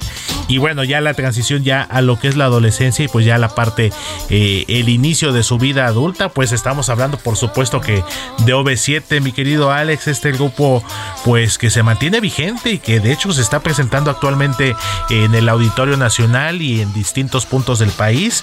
¿Y por qué estamos escuchando OV7, Alex? Porque este tema que estamos escuchando precisamente titulado Más que Amor, pues fue cuando eh, se estrenó justamente como parte del disco titulado 00 y fue en febrero del 2001, es decir, hace 22 años, cuando este tema llegó al top 5 de la lista Hot Latin Songs de la revista Billboard. Y como les comentaba, Alex forma parte del disco 00. Lo que llama la atención de este disco, entrada por su nombre 00, se lanzó en el año 2000 y fue su primer disco ya con el nombre de OV7. No olvidemos que OV7 previamente se llamaba Onda Vaselina. De hecho eran eh, liderados y pues quien era su manager, su representante era precisamente la cantante y actriz Julisa propietaria de este concepto teatral también de Vaselina y que bueno, tras eh, romper una relación laboral con ella e incluso personal, ya al, al, romper con Julisa, pues cambiaron de nombre, OV7, y este fue el primer Oye, disco y- ya con el nombre es- de OV7. Cuéntanos el momento en que irrumpe Kalimba precisamente en esta agrupación musical, porque él no es originario, no es fundador del grupo. Exactamente. De hecho, el integrante que estaba antes de Kalimba, este Daniel, eh, sale justamente en esta transición porque de hecho cuando rompen ellos con Julisa, Daniel fue el único que de alguna manera le fue fiel a Julisa, decide no, eh, no seguir en el grupo y ya ante la ausencia de Daniel entra Kalimba que es hermano de otra de las integrantes de, de Embalia. En Val- ¿Ya estaba ella antes de que llegara? Valia Kalimba? Marichal, exactamente. Entonces, ya fue como Kalimba se incorpora. Este es el primer disco ya con el nombre de OV7. Y bueno, ya después siguieron los subsecuentes que fueron siete latinos en vivo Rush. Ya después hubo una pausa por ahí del año 2004. Estuvieron algunos años fuera y regresaron en el 2012. Y pues hasta la fecha y forman parte del famoso 90s Pop Tour que fue muy exitoso hace no mucho. Héctor, pero justamente con esta canción, esas canciones me hacen recordar cuando era un, un niño, porque eran las que andaba yo escuchando, un bebé. Eh, yo recuerdo, yo me acordaba, de- yo pensé que Kalimba era originario del grupo porque yo desde que empecé a escucharlo con sus canciones de Shabadabada, que no sé qué significa, pero Exactamente. era una de las canciones del momento. Este, te quiero tanto, tanto, en lo que hacen. Ah, no, son canciones, supuesto, son ¿Le estás clásicas. diciendo, ¿le estás diciendo a Héctor o Su infancia? No, estoy recordando las canciones. Se le aprecia, Héctor, pero. Pero no pues, tanto. No tanto. No para tanto, tanto. No para tanto. Exactamente. Yo quiero el informativo tanto, tanto, tanto. Eso. Y lo y queremos, cada día un poco más. Eso Esa sonaba dice bien, la canción. bien, de hecho, ese bien. tema que dice Robert, justamente Te quiero tanto, tanto, es de 1997. Forma parte del disco Entrega Total. Ahí todavía eran Onda Vaselina, Ahí justamente. todavía- ahí no, todavía no llegaba Kalimba. Ahí todavía no llegaba Kalimba, justamente. Y ese tema de Te quiero tanto, tanto fue el tema principal de la telenovela sí. Mi Pequeña Traviesa, Pequeña Traviesa. protagonizada por Michelle Viet y Héctor Soberón, que después Que fueron después pareja en la vida Y real. bueno, Claro. después pasó lo que pasó. Y fue tremenda la situación. Trascendió el- la intimidad en un video. Exactamente, por ahí del año 2003, si mal no A ver, vamos a recuerdo. escuchar Te quiero tanto, tanto, tanto. Ay, qué bonita. Sí, tal vez. Sí, tal vez. pudieras comprender que no sé Dos. Cómo expresarme bien. Si tal vez lo hacerte ver que no hay otra Deberían de ver cómo estamos con los brazos arriba y con unos ojitos de borrego a medio morir todos. Tal vez me harías muy Justo esa es la voz de Valia. Qué bonita. Y tal vez me lo podrías decir. Ay, hasta chinita me vez detalle a detalle podrías conquistarme, sería tuya. Te quiero tanto, tanto, tanto, tanto, tanto. Cada día un poco más. Ya, ya, ya, vamos a seguir con las noticias. Buenos recuerdos, ¿eh? La adolescencia. es una de las primeras infancia muy canciones Hay, para los- hay quien puede ver esta canción como sosa, pero Está sí linda. gusta, sí gusta. He de confesar, a mí se me hacía muy empalagosa. Yo no, a mí no me gustaba. Pasan ¿Y los a quién años, conociste que te hizo cambiar? de pasa el tiempo. Pasado, pasó una, una persona. No, precisamente, más bien yo creo que ya los años, mi Alex. Porque fíjate que a mí me, me, me pas- me pasó muy curiosamente. Digo, OV7 sí, como lo dije, es de mis grupos favoritos. Son prácticamente de mi edad, de mis tiempos. Aunque ya yo a ellos los empecé a seguir justo por esta época, despuesito. O sea que ya fue ya de adolescentes, casi adultos. Y pues sí, bastante buena. A veces pasa que uno de joven como que no le toma significado o el mismo significado a las cosas. Pasan los años y ya llega uno, pues sí, a cierta edad en la que pues ya ves Oye, las cosas diferentes. Hace, hace unos, hace unos días vi a mi hermana y me preguntó por Héctor Alejandro Vieira. Y me dijo, bueno, sí, toda la música que sabe, pero como su José José no hay dos. Ah, no, por supuesto. Y de hecho Con José José sí llora. No, Y sí canta, lloramos, cantamos, bebemos, brindamos, cantamos en el carro canciones de José Sí, José, me luego queda las muy claro. comparto Y en las el subes Instagram. a tu Instagram. Por supuesto.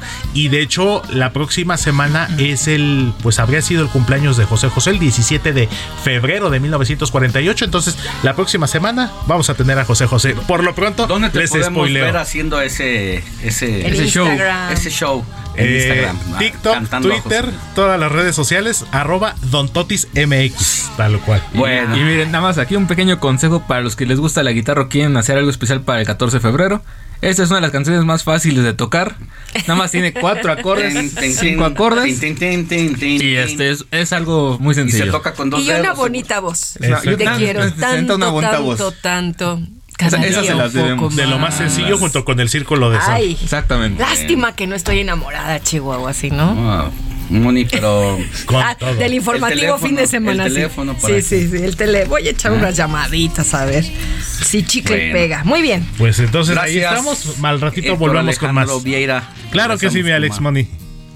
Sí, tal vez, detalle a detalle, podrías conquistarme, sería tuya. Comparte tus comentarios y denuncias en el WhatsApp del informativo fin de semana. Escríbenos o envíanos un mensaje de voz al 55 91 63 51 19.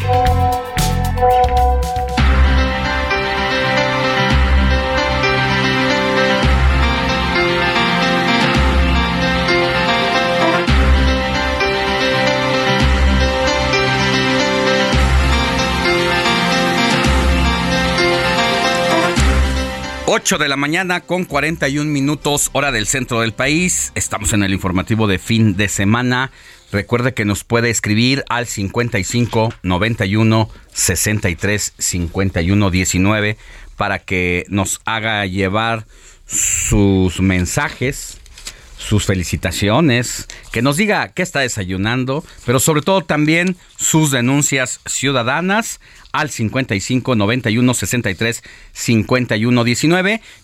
Ya hemos dado algunas estaciones donde nos escuchan en distintos puntos del país, como Tuxtla Gutiérrez por el 88.3 de FM, Monterrey por el 99.7 de FM, pero también estamos en Guadalajara por el 100.3 de FM, en La Laguna por el 104.3, Tampico por el 92.5, Oaxaca por el 97.7 de FM, en Chilpancingo por el 94.7, Tijuana 1700 de AM, Mérida por el 96.9 y también estamos del otro lado de la frontera norte allá en los Estados Unidos en distintas ciudades como McAllen por ejemplo en el 91.7 nos puede sintonizar en Brownsville por el 93.5 de FM San Antonio 1520 de AM Chicago por el 102.9 de FM y a través de toda la cadena Now Media Radio en los Estados Unidos. Estamos para llevarle toda la información de lo que ocurre en nuestro país y en el mundo. Hay más información, querido Robert. Este sí, Alex, pues mira, justamente que hablamos del Día de la Constitución, hay que recordar que es un día, este fin de semana es un puente largo, donde la mayoría de la gente adivina dónde prefiere ir de vacaciones. Este, este tipo de puentes. ¿A las playas? Exactamente. El 44% de la población mexicana que sale de vacaciones en estos puentes prefiere ir a las playas. Sí, ¿verdad? Es lo más que lo que Y busca. Hay este, de acuerdo a una encuesta realizada por diferentes agencias de viajes, dicen que el- la población en general lo que busca es este lugares a cuatro horas de distancia, ya sea en carro, sea en camión o, O sea, en avión. de la Ciudad de México, Acapulco, Veracruz. Acapulco. Exacto. Eh, O ¿qué si tienen algún está? este al- algún ingreso económico bueno, pueden ir a Cancún en avión y porque son justamente tres horas. es uno de los destinos turísticos favoritos de la gente. Cancún, Acapulco. Puerto Vallarta, Mazatlán y Playa del Carmen. Ixtapa también. Bueno, Ixtapa. pero hay que ir a Mazatlán. Yo no conozco Mazatlán. Yo o sea, sí. he ido, ¿Has pasado? pero de, paso y no me he quedado a disfrutar, pero es uno de los próximos destinos que vamos a ir a visitar. Muy bien. Y Así. también quienes tienen casa cerca, por ejemplo, en la zona de Morelos, en Querétaro, en Puebla, en Pachuca, se van para allá, ¿no? Entonces, seguido a Morelos, Yo voy muy seguido a Morelos, ¿verdad? Pero pero ahorita con ¿A tanto qué parte? a Xochitepec, Morelos. Saludos está hasta muy- allá, Xochitepec, Está como a Chiconcuac, 20 minutos de, de Cuernavaca, de la capital, claro que sí, de Cuernavaca está. Y mira, Alex, ahorita que, recordan- ahorita que mencionaste el tema de Mazatlán, justamente ayer obtuvo un récord Guinness por el cóctel de camarón más grande del mundo. Eso sí es ¿En cierto. Mazatlán? En Mazatlán. Ah. Ayer se rompió el récord Guinness. Y no Esto- lleva catsup. Estudiantes universitarios mezclaron 1500 kilos de crustáceos, cebolla, tomate y picante para preparar un inmenso cóctel de camarón que rompió el récord Guinness que estaba vigente de 1485 kilos. Me vas a obligar a que después de salir del informativo de fin de semana vaya a la marisquería más cercana y pida un cóctel de camarón a la mazatleca, no a la chilanga, que si no le echan su ketchup y ya no es igual. Que me gusta, me gusta mucho a la chilanga, pero si es como Mazatlán, tiene que ir sin katsu. Y ahí en, en Escandón, ahí en Martí, Patriotismo. Hay buenas marisquerías, ¿eh? Sí, claro. Ahí hay muy bueno. Muy bien, mi querido Robert, pues así la preferencia de los paseantes, sobre todo en este puente que es el primero del año. Un primer largo. Porque mañana no hay actividades eh, de acuerdo al calendario de la Secretaría de Educación Pública. Y después de esta cuesta de enero que hemos tenido los mexicanos, es donde se va a dar como un respiro, eh, porque habrá una derrama económica interesante donde los eh, especialistas esperan que sea de más de 50 mil millones de pesos, lo que podría reactivar la economía que está en desaceleración a partir de noviembre, diciembre, que hubo gran gasto de las familias ya enero se siente la cuesta y es la primera vez de habrá una actividad económica y ya tenemos a la vuelta de la esquina también todo lo relacionado al 14 de, febrero. y luego Semana Santa y luego bla bla bla, ¿verdad? y empezamos, pero esto reactiva un poquito la economía que tenemos tan deficiente y ayuda al sector turístico. Así es, y hablando precisamente de estados, vámonos hasta Jalisco porque allá está nuestra compañera Mafalda Warrior, titular del noticiero Heraldo Guadalajara, donde se transmite todos los días, de lunes a viernes, de 3 a 4 de la tarde por el 100.3 de FM. Y Mafalda Guario está aquí con nosotros todos los fines de semana para darnos toda la agenda política de lo que ocurrió más importante en la semana y también de lo que va a ocurrir en los próximos días. Querida Mafalda, muy buenos días, ¿cómo estás?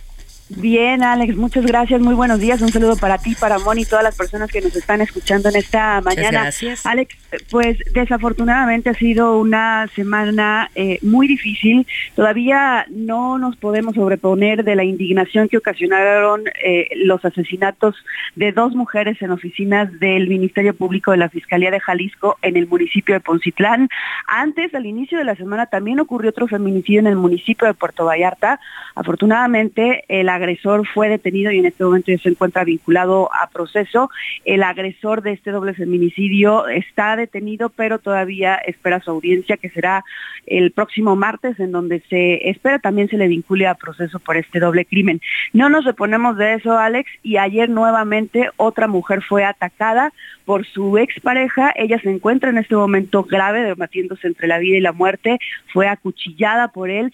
Y esta mujer, al igual que Alondra en el caso de Poncitlán, también ya había denunciado la violencia. Ella tenía una denuncia y, e incluso ya le habían proporcionado un pulso de vida en dos ocasiones. Sin embargo, todo parece indicar que estos esfuerzos de las autoridades se quedan en la nada, no rinden frutos y no logran evitar que se sigan cometiendo abusos en contra de estas mujeres. La indignación provocada en la sociedad y también en grupos feministas, en organizaciones de la sociedad civil, es incluso por la indolencia de parte de las autoridades. Por ejemplo, mientras esta violencia feminicida crece en nuestro estado, pues el gobernador Enrique Alfaro decide el fin de semana irse, tomarse unos días de descanso y así lo anuncia en sus redes sociales. Las agendas eh, públicas, las instituciones también incluso decidieron hacer un megapuente porque desde el viernes ya no hay actividades públicas por parte de los presidentes municipales metropolitanos, de las ah, instituciones y esto, te repito, pues sí provoca una mayor indignación, así que seguramente la próxima semana esto continuará.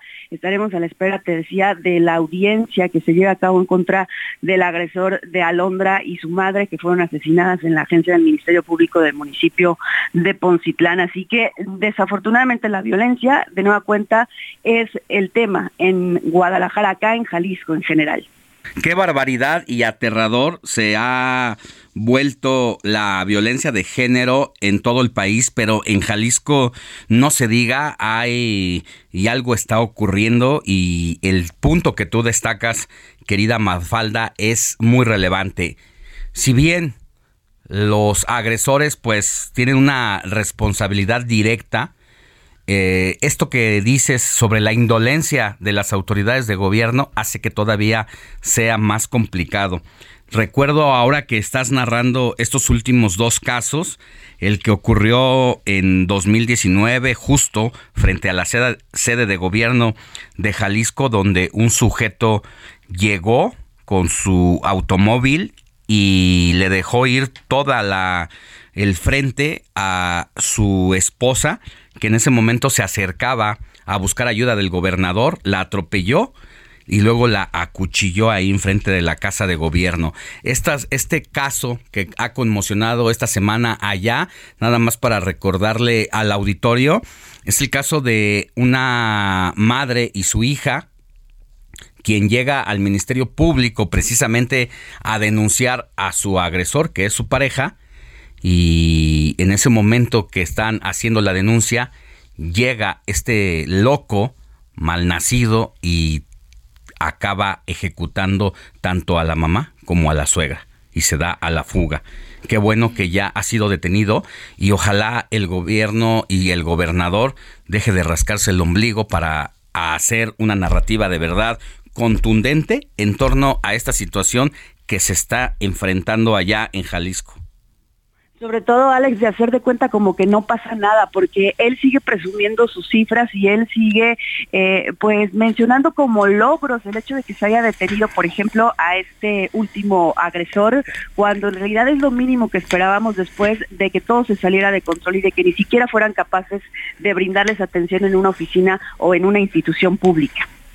Qué barbaridad. Uno de los temas que sigue pendiente y seguirá pendiente, que es el tema de la lucha contra la violencia de las mujeres que es de agenda internacional, pero no se diga en nuestro país, y que así como el gobierno del estado de Jalisco ha sido indolente, hay que destacar que también a nivel federal, ¿eh? desde la presidencia de la República, se han minimizado estos actos. Yo no sé qué le ocurre a nuestros gobernantes que le temen a enfrentar esta situación y a aceptar la realidad que se está viviendo día con día en cada estado del el país y ahora no se diga hasta en el Ministerio Público ya no puedes ir a presentar tu denuncia porque nadie te protege a pesar de que se denuncia que tu agresor está cerca de ti, no hay medidas de restricción, te dejan sola y por eso ocurren estas, estas cosas lamentablemente, Mafalda.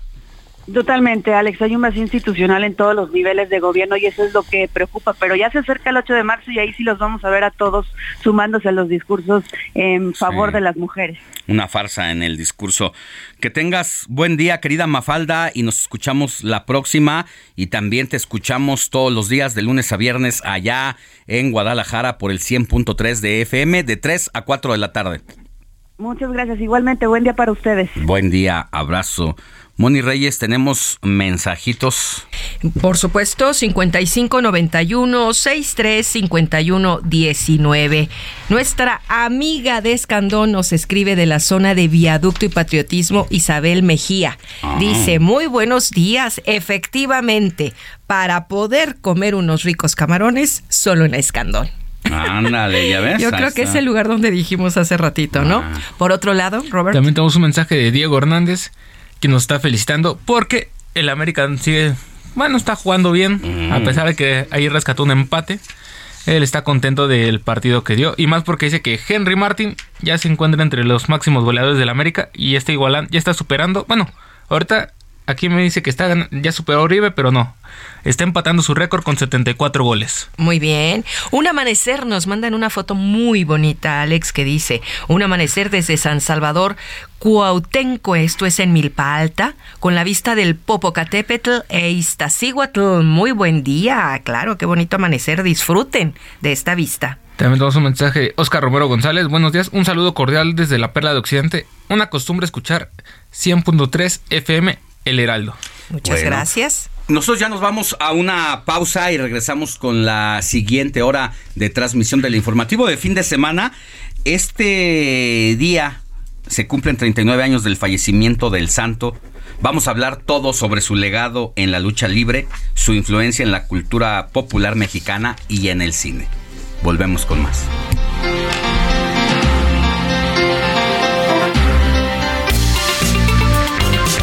La noticia no descansa. Usted necesita estar bien informado también el fin de semana.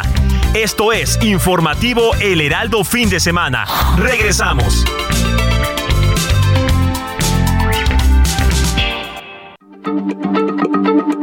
Heraldo Radio, la H se lee, se comparte, se ve y ahora también se escucha.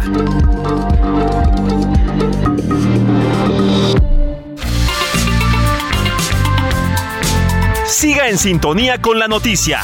Alejandro Sánchez y el informativo Heraldo fin de semana. Continuamos.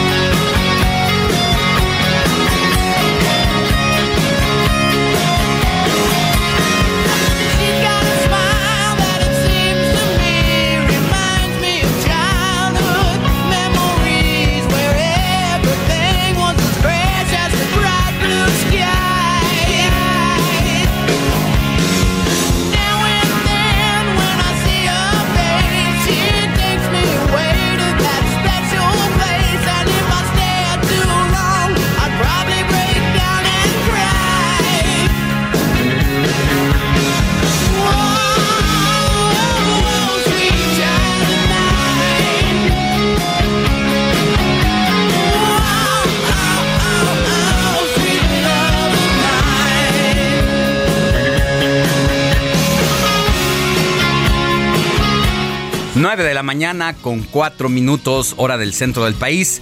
Regresamos al informativo de fin de semana con las efemérides musicales con Héctor Alejandro Vieira, quien hoy nos trae un clásico de clásicos del rock internacional. Estamos escuchando, mi querido Héctor. Inconfundible la voz de Don Axel Rose. Este estilo único, esta voz muy peculiar. Una de las grandes bandas, Alex, del rock de todos los tiempos, como lo es Guns N' Roses. Y pues, por supuesto, uno de tantos éxitos, de tantos clásicos que tiene Guns N' Roses. En esta ocasión, bueno, elegimos algo ahí movidito entre tantas. Pues sí, me costó trabajo definir qué canción de Guns N' Roses íbamos a incluir hoy. Y pues nos decantamos, nos fuimos por Sweet Child of Mine. Este tema que salió como parte del disco Appetite for Destruction, lanzado en 1987, Alex. ¿Y por qué lo estamos escuchando? Porque precisamente el vocalista y líder de esta agrupación, Axel Rose, mañana, mañana 6 de febrero estará cumpliendo 61 años de edad.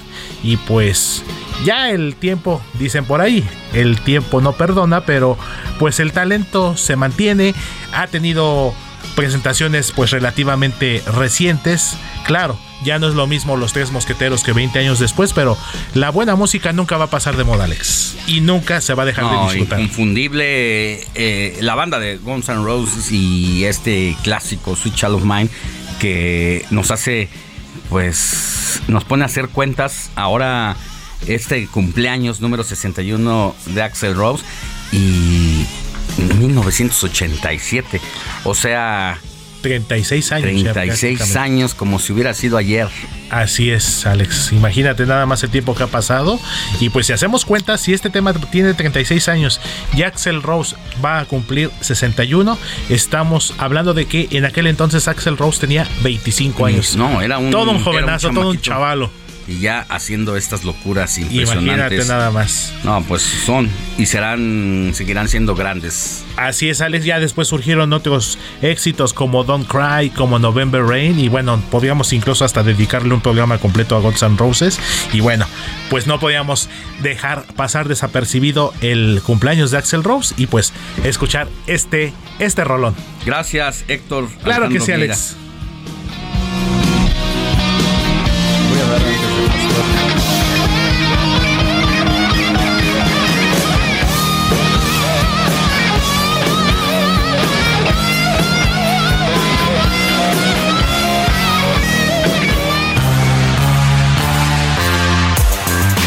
Sigue Alejandro Sánchez en Twitter, arroba Alex Sánchez MX.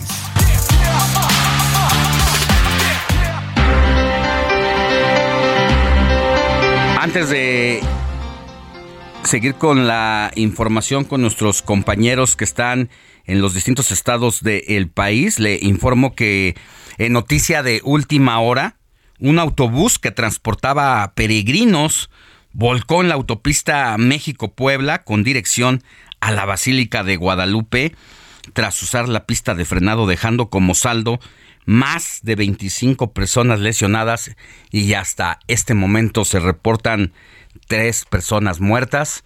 Al lugar ya han llegado representantes de gobierno, paramédicos, ambulancias es una tragedia la que se está viviendo esta mañana allá en Ixtapaluca, Estado de México.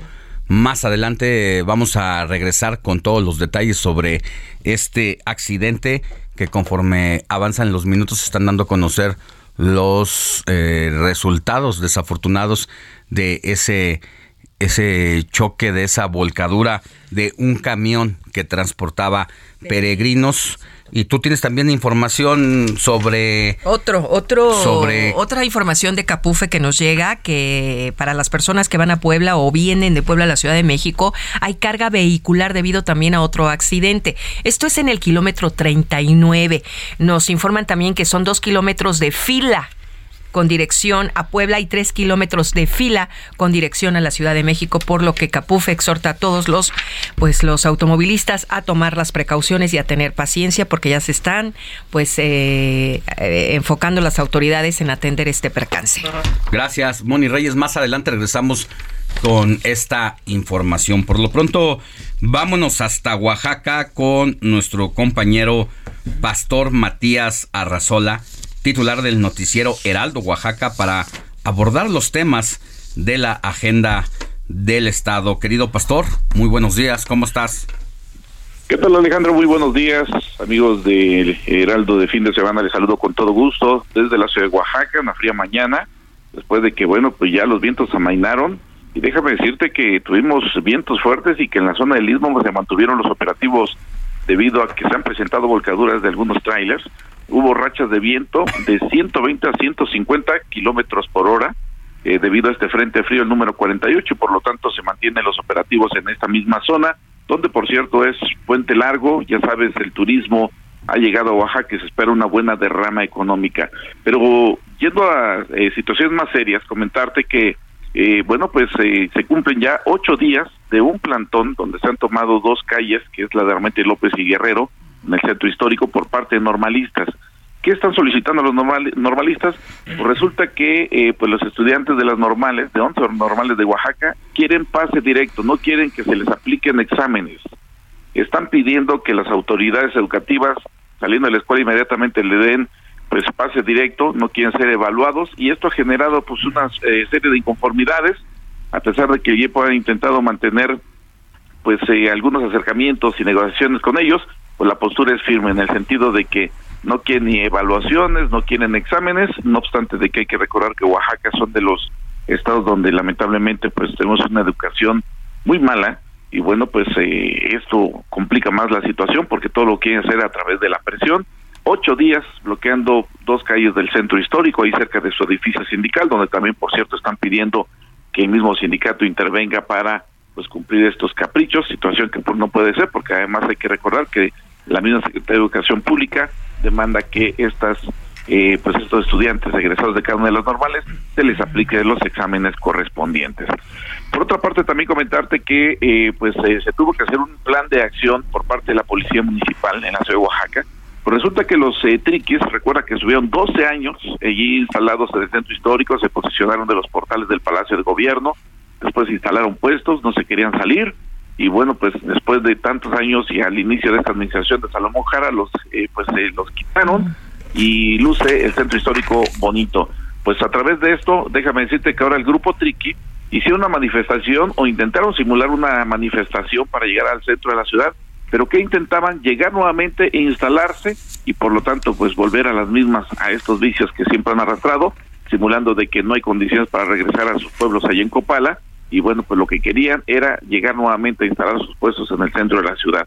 Afortunadamente se hizo un cerco policiaco se impidió la salida, la llegada precisamente de estas eh, mujeres, que obviamente sí les abrió una mesa de diálogo a través de la Secretaría de Gobierno, pero ya se impidió de que nuevamente llegaran con estos puestos feos que de repente pues querían arrastrar, nuevamente estos vicios que se han presentado aquí en Oaxaca. Asuntos que, insistimos, estamos en esos momentos con mucho turismo y tendrán que reforzarse las acciones también de seguridad, porque déjame decirte que en las últimas horas y en los últimos días, pues se ha presentado y ha crecido el número de ejecutados y homicidios en la ciudad, feminicidios también que se han presentado, el último de ellos de una joven de nombre Mariana Guadalupe, la cual fue víctima de golpes por su esposo, que todavía tuvo el cinismo de llamar a la policía, decir que dejaba la puerta entreabierta y donde había dejado el cuerpo de su esposa. Afortunadamente este individuo que andaba en salto de mata ya fue detenido y puesto a disposición de las autoridades correspondientes, Alex. Muy bien, querido pastor pues vamos a estar pendientes de estos y otros temas. Una de las noticias eh, que también sonaron fuerte esta semana es el tema relacionado con nuestra querida saxofonista Mayelena Ríos, quien informó este viernes 3 de febrero que magistrados de la sexta sala del Tribunal Superior del Estado de Oaxaca resolvieron como improcedente la petición de la defensa de su agresor Juan Antonio Vera Carrizal, exdiputado del PRI, de reclasificar el delito de tentativa de feminicidio a lesiones. Las presiones sociales, la intervención del gobernador, pues parece que han eh, obstaculizado y han impedido que haya mano negra precisamente y la manipulación del derecho allá en Oaxaca sobre este sujeto.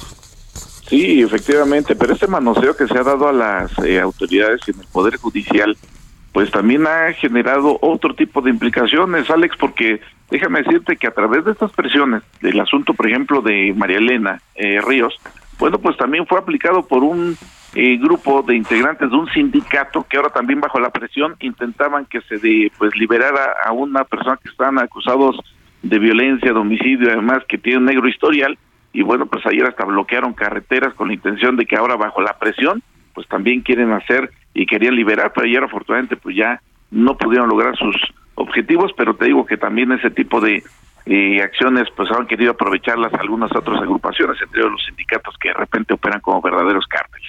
Bueno, Muchas gracias, querido Pastor Matías.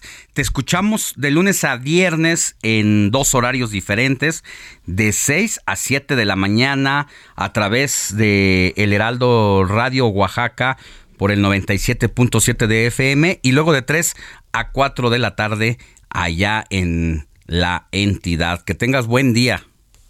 Igualmente para ustedes, muy buen fin de semana, que la pasen muy bien. Antes de pasar a más información, miren, me escriben aquí en mi cuenta de Twitter, eh, Enrique del Mante. Saludos, Alex. No se dice 106 aniversario. Esto sobre la promulgación de la Constitución eh, mexicana. Dice, debes utilizar los números ordinales para señalar eventos a través del tiempo. Se dice centésimo sexto aniversario. Ojalá lo puedas comentar al aire. Pues ahí está el comentario de Enrique del Mante y también nos escribe el tío Sam desde Campeche como casi todos los fines de semana. Buenos días, Alex Sánchez, oyéndote por TuneIn Radio. Hoy, estimado, hoy nada que transmitieron por Twitter. Bueno, ni modo. Manda saludos a Ciudad del Carmen, Campeche y menciona a la Secretaría de Comunicaciones y Transportes del Gobierno de México, así como a la Secretaría de Comunicaciones y Transportes de Campeche, cuando van a hacer el libramiento carretera carretera o tas, Taca, allá en Campeche. Gracias. Bueno, ahí está el tío Sam. Aquí en nuestra cuenta de Twitter, Alex Sánchez MX, eh, retuiteamos una, un mensaje que subió el Heraldo a través de la cuenta de Now Media Radio que incluso hay streaming, nos puede ver también. Sí, está. Eh, ahí en Alex Sánchez MX, donde puede sintonizarnos, querido tío Sam, para usted y para todos nuestros seguidores. Si no quieren hacerlo por radio, quieren hacerlo a través de nuestra cuenta de Twitter y que también pueden ubicarnos por el streaming. Vámonos a más información. Son las 9 de la mañana con 17 minutos hora del centro del país. Deportes con Jorge Mile en el informativo Heraldo fin de semana.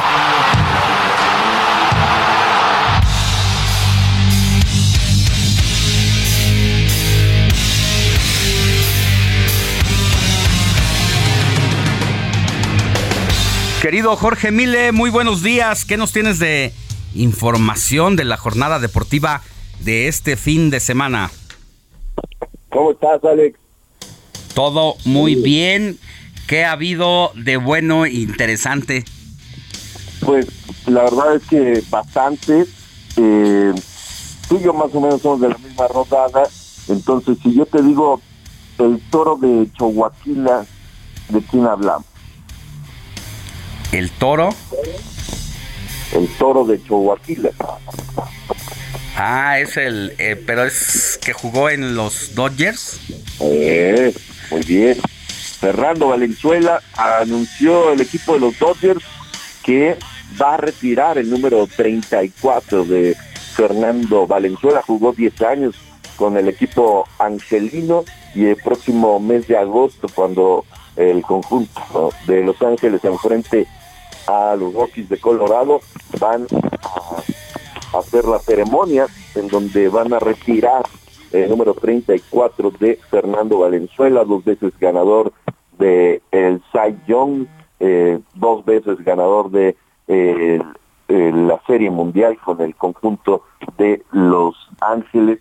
Me parece un gran movimiento, eh, me parece que es súper merecido para Fernando Valenzuela y creo que también es una forma de apretar un poquito ah, para que Fernando pertenezca al Salón de la Fama del béisbol que todavía no, no anda por ahí y creo que este es un movimiento bastante inteligente, además de que es muy merecido. Así que, bueno, con, con parte de lo que sucede alrededor del mundo de los deportes, el retiro del número 34 de Fernando Valenzuela. Hoy juegan los Pumas en contra del Atlas, las Chivas frente al Querétaro y Monterrey contra Toluca. Así que eso es lo que sucederá hoy en el balompié mexicano. Ayer eh, tu América, mi querido Alex, pues con uñas y dientes, y la verdad es que con mucho corazón eh, regresaron de un 2 por 0 y mantienen el invicto frente al Santos. Henry Martin está hecho un jugadorazo, la verdad es que está pasando por un gran momento el delantero americanista. Roger Martínez también apareció ahí para el 2 por 2.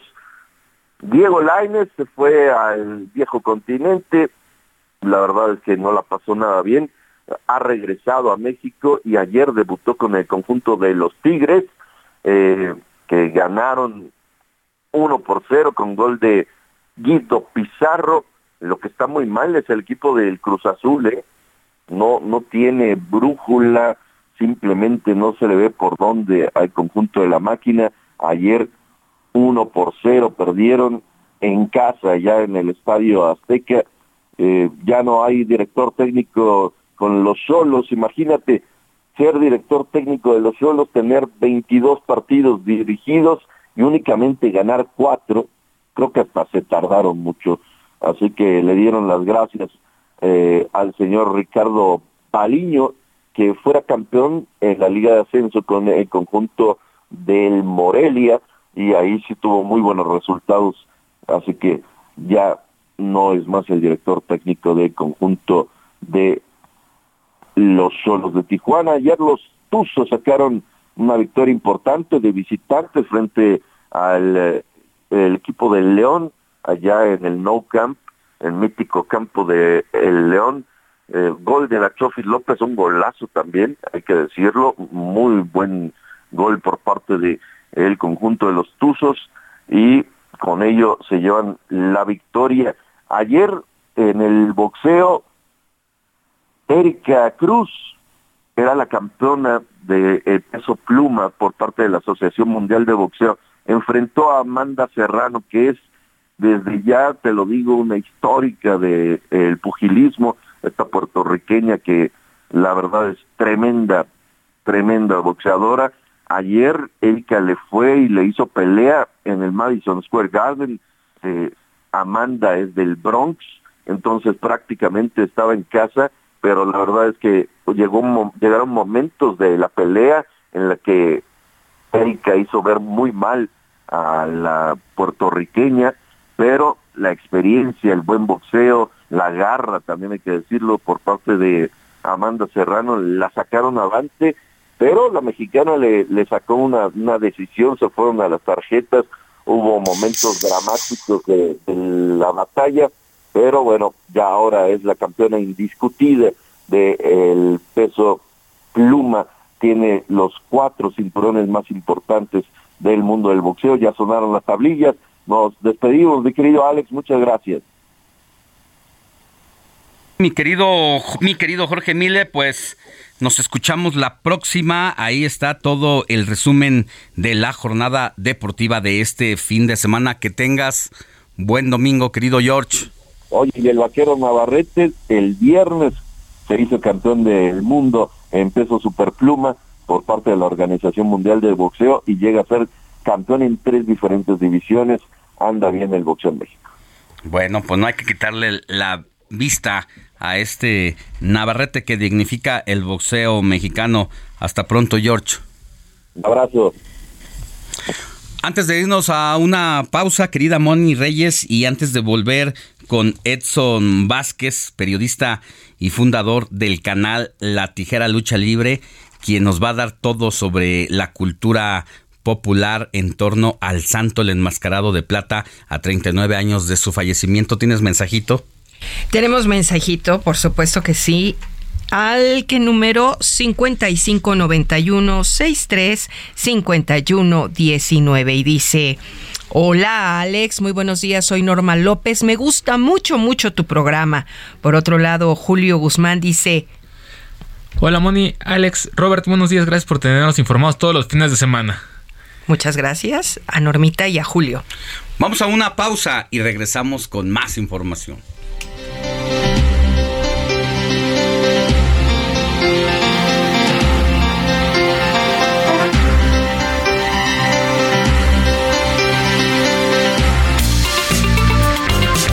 La noticia no descansa. Usted necesita estar bien informado también el fin de semana. Esto es Informativo El Heraldo Fin de Semana. Regresamos.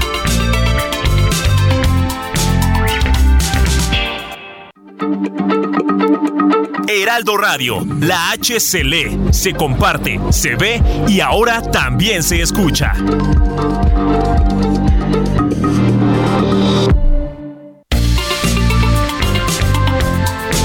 Siga en sintonía con la noticia.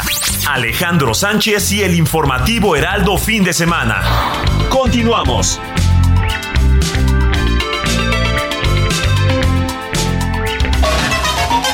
José Luis Enciso. Lecturas.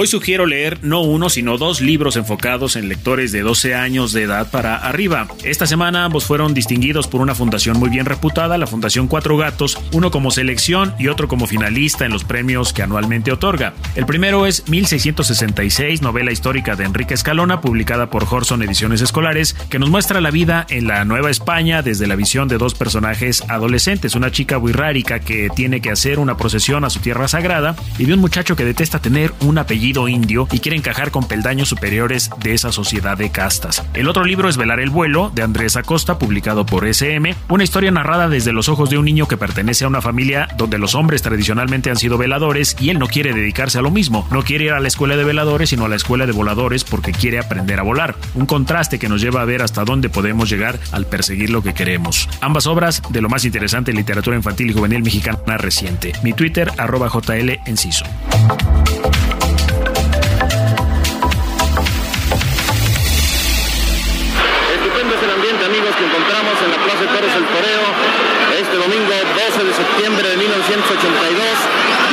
Para la lucha libre mexicana, puesto que es justamente el día en que dice adiós definitivamente ese extraordinario personaje de la lucha libre que es el enmascarado de plata, el fabuloso santo.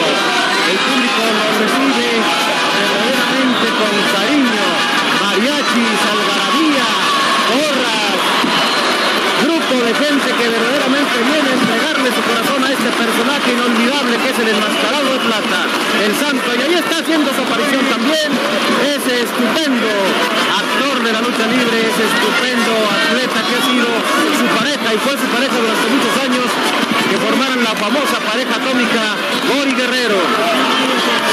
La lucha en la que habrá de actuar por última ocasión el santo será en relevos atómicos. El santo Gori Guerrero, la pareja atómica, Huracán Ramírez y Solitario contra Perro Aguayo, Signo Negro Navarro y Tejano. Ahí están el santo Gori Guerrero, Huracán Ramírez y el Solitario. La ovación se desgrana en este toreo de cuatro caminos que está lleno a. Días después de que dejó al descubierto su rostro, falleció el santo. El enmascarado de plata pasa a ser hoy leyenda. En esta esquina, el santo y cavernario. Y en esta otra, y el Bulldog. El 5 de febrero de 1984 falleció uno de los más grandes deportistas que ha dado México. Sí, estamos hablando de Rodolfo Guzmán Huerta, mejor conocido como El Santo. Inició en la lucha libre profesional en 1935. Utilizó diversos nombres a lo largo de su carrera. Rudy Guzmán, el hombre rojo, el enmascarado, el incógnito, entre muchos más. Pero sin duda, con el que fue el más conocido, fue el santo. Ahí empezó la leyenda. Empezó siendo del bando de los rudos, pero con el tiempo, con el pasar de los años, se cambió a los técnicos. Fue tal su fama que en 1952 se publicó una historieta llamada Santo, el enmascarado de plata. Santo llamando a Blue Demon, Santo llamando a Blue Demon. Aquí Santo, contesta Blue, adelante. ¿Qué quieres, Santo? Además de eso, incursionó en el cine, donde actuó en más de 50 películas, combatiendo luchadores, vampiros, hombres lobo y por supuesto a las momias. Tras casi 50 años de carrera, en 1982 se retiró en un evento en la Plaza de Toros, México. Dentro de toda su carrera, nunca, pero nunca perdió la máscara. Sin embargo, durante un programa en 1984, mostró una parte de su rostro. Algo, algo que parecía impensable. El enmascarado de plata se convirtió en el máximo ícono de la lucha libre mexicana. Una leyenda, una leyenda del pancracio nacional, una historia y un legado que perdura hasta nuestros días. Con información de Alfredo Ascensión, Heraldo Media Group.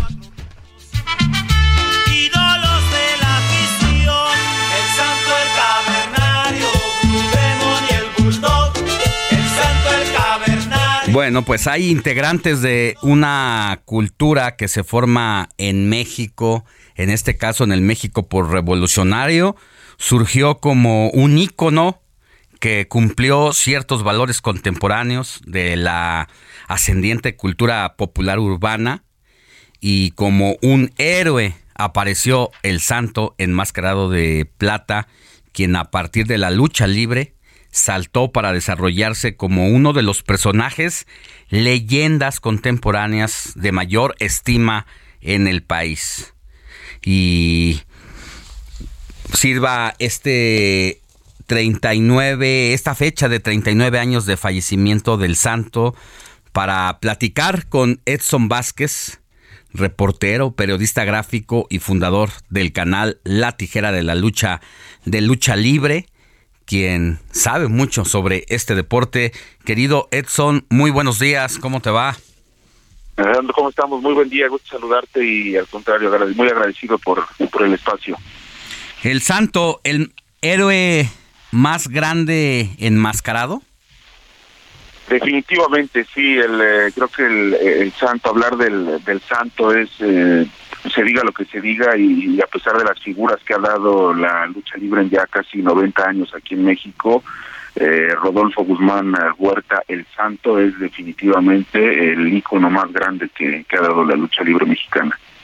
Así es. Además, pues un héroe porque fue visto como una especie de justiciero que luchó contra el mal y siempre salió avante a pesar de los obstáculos.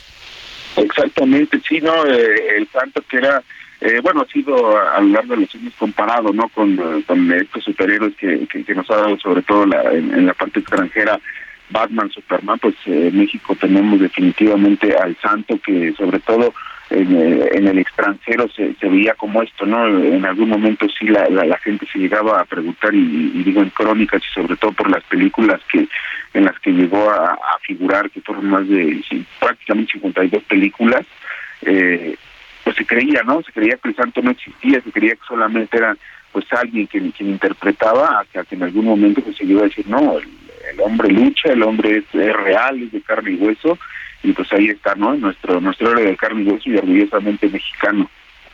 Definitivamente es eh, pues un icono de la, de la cultura popular. ¿Qué nos deja el santo? ¿Qué deja el santo? Eh, pues el santo, digo, a la lucha libre como tal eh, deja este este reconocimiento que, que definitivamente eh, sobre todo acá en el, mundo de la lucha libre, en el argot luchístico, se le llama como el patito feo de los deportes, ¿no? Nunca se le ha dado como ese reconocimiento como, como tal. Es cierto, olímpicamente, pues hablamos de, de, lucha libre eh, grecorromana y demás, pero la lucha libre como tal no se le ha dado ese reconocimiento deportivo y el Santo puso en el mapa, definitivamente en el mapa tanto nacional como internacional, eh, a la lucha libre que deja deja pues eh, este emblema toda esta esta cultura este bajo cultural que se ha dado y no solamente a nivel deportivo. Hoy ni, lo vemos no acaba de pasar el, pasado mundial de fútbol.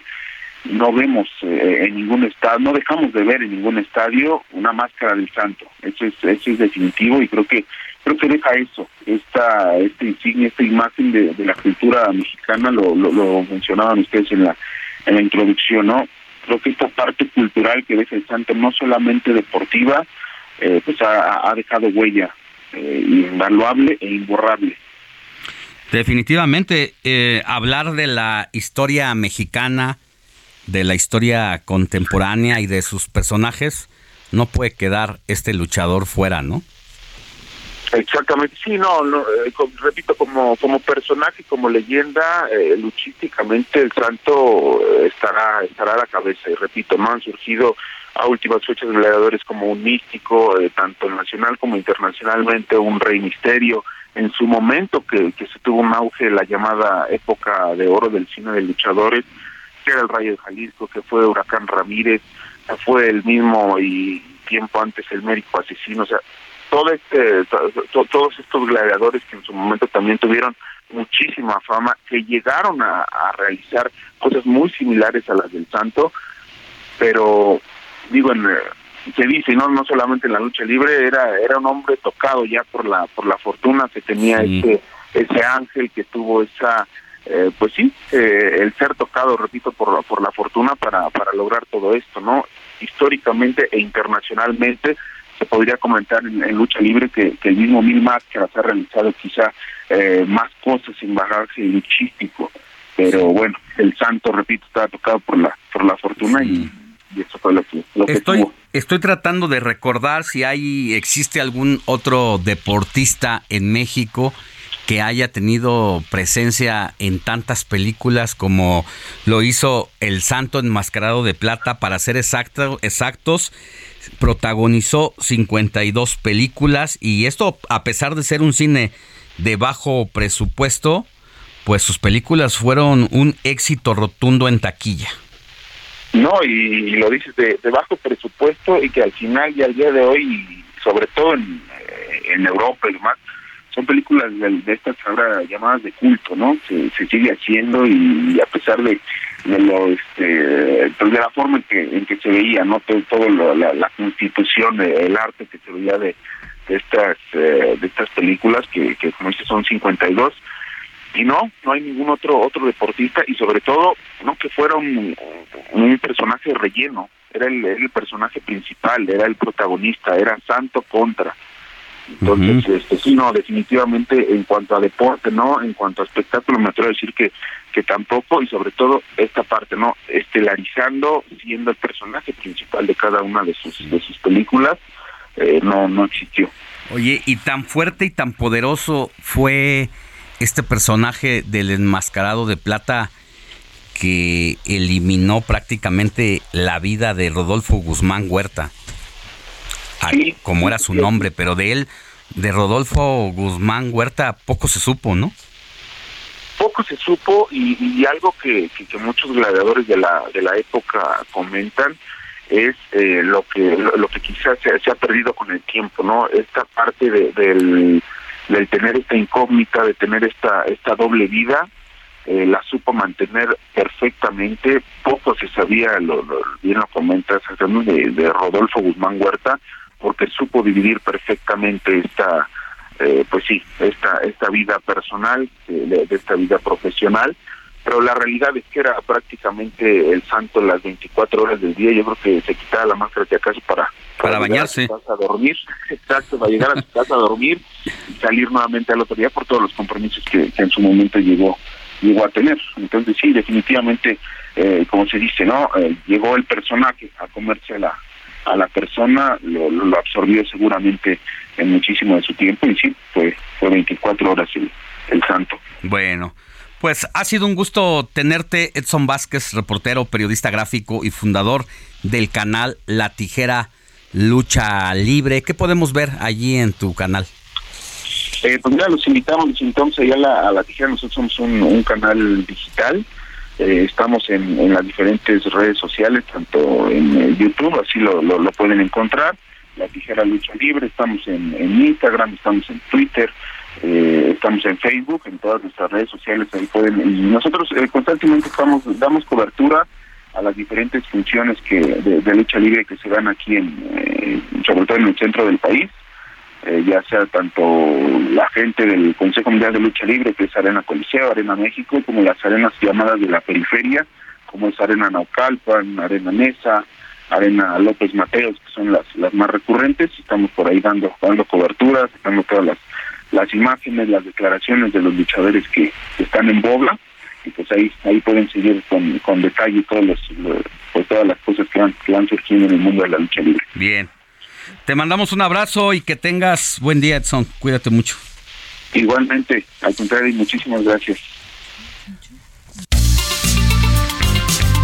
El informativo fin de semana también está en Twitter. Síguenos en arroba fin de semana HMX.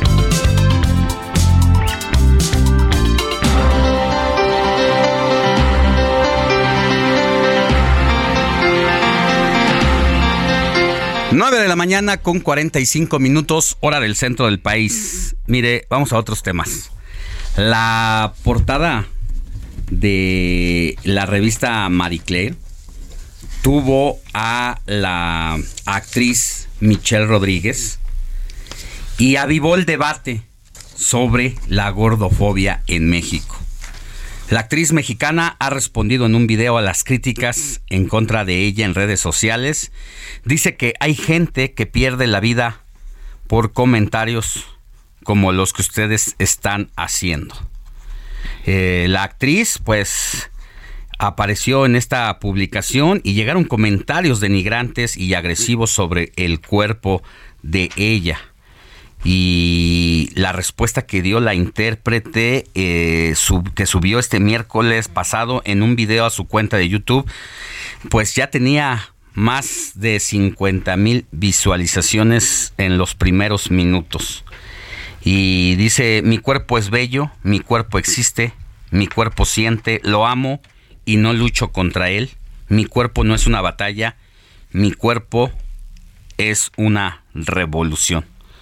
Agradezco que esté aquí con nosotros a nuestra especialista psicoterapeuta, especialista en temas de desarrollo urbano, Flor Arreola, pues para que hablemos de este tema. ¿Qué representa, eh, crees tú, en la discusión, en el debate, en un punto tan delicado como es la gordofobia en nuestro país, el hecho de que haya aparecido eh, esta actriz en la portada y que tengamos que empezar a ver este tema pues alejado de las agresiones y de lo que representa, sobre todo en un país, Flor, donde somos campeones en obesidad, sobre todo. Buenos días. Hola, ¿cómo están? Muy buenos días. Bueno, ¿qué representa? Bueno, lo que estamos viendo aquí es exactamente la simbolización que se ha hecho del cuerpo humano, la mercantilización, ¿no? La industrialización que se ha hecho del cuerpo humano, donde el cuerpo es atrapado, es secuestrado, ¿no? En estos temas sociales, políticos, económicos, que terminan siendo sexistas y raciales. Esto es lo que podemos ver a través de lo que sucedió con esta actriz Michelle Rodríguez, que por cierto vi la portada y se ve fabulosa, se ve hermosa, no se, se, ve cómoda, se ve disfrutándolo. Ojalá que así todos, ¿no? Pudiéramos tener esta capacidad de estar conectados con nuestro cuerpo, podernos ver, podernos aceptar. Eh, esto que sucedió, Alex, pues también nos hace ver lo poco informados que estamos, lo ignorantes que aún somos de muchos temas habla de nuestra gran ignorancia sobre lo que significa un cuerpo sano. O sea, nosotros pensamos que un cuerpo delgado es un cuerpo sano, es un cuerpo que es aceptado, es un cuerpo que está bien. ¿Por qué? Porque por, por, medio de esta industrialización que se ha hecho del cuerpo, pues hemos puesto al cuerpo en, en una caja. Entonces, todo lo que esté fuera de esa caja no es aceptado. Entonces, si tú tienes curvas, tienes grasita, ¿no? Estás más llenita, ah, entonces eso ya no es bello. Sí, eso ya no es perfecto. Y comentabas de que tenemos un tema de obesidad. Sí, claro que sí, tenemos un tema de obesidad. Pero una cosa son los temas de salud, ¿no? Que son temas que tenemos que atender en el tema del autocuidado, de estarnos monitoreando, de movernos, de hacer ejercicio, de cuidar. ¿No? Y otra muy distinta, que esto lo vayamos, que lo estemos hilando con un tema de de con un tema estético, ¿no? O sea, aquí hay dos miradas, ¿no? La estética y también la parte de, de la salud, Alex. Sobre todo en un país precisamente que suele discriminar y que cuando tenemos ciertas características físicas, porque tenemos una un tono de piel distinto, eh, oscuro, eh, y que pues ahí anda un actor también dando una batalla, ¿no? Sí. Contra los famosos clichés de ¿para qué servimos los que tenemos ese tono de piel? Los que somos gorditos, porque entonces si queremos salir en televisión, si buscamos eh, una hacer un protagónico de una película, pues simple y sencillamente no se les da porque no cumple esas características que el imaginario colectivo tiene así como platónico. Y entonces como no entras en esa caja, tiendes a ser rechazado, incluso desde entrar a una tienda, formarte para entrar al cine. Para el trabajo también. Llegas a un avión, te ven con sobrepeso y maldita sea, este se va a sentar a mi lado. O sea, es una situación que hasta dónde llega también las personas que tienen esas características o tenemos esas características si no estamos preparados emocionalmente para enfrentarnos a esa realidad. te, estás prácticamente, te garantizan o te meten en un tema donde tu autoestima te la destruyen y prácticamente no tienes derechos. Ah, no, bueno, lo que pasa es que este discurso es histórico, es cultural, es político, ¿no? Entonces las personas nos vamos encasillando en estos discursos, en estas etiquetas, y por supuesto que la afectación y el impacto es muy grande. Te podemos, lo dijo ella, por comentarios como estos la gente puede quitarse la vida, ¿sí? Entonces vamos siendo conscientes del impacto de nuestras palabras, de la manera en cómo estamos accionando, para qué estamos usando los medios y los canales de comunicación. Podemos detonar depresión, por eso tenemos los trastornos de alimentación, por eso tenemos los trastornos de ansiedad, por eso existen los trastornos también de personalidad, porque llega un momento en que nuestra mente se carga de estos discursos completamente distorsionados, fuera de realidad, y las personas van enfermando porque se van, eh, digamos, cerrando a este discurso.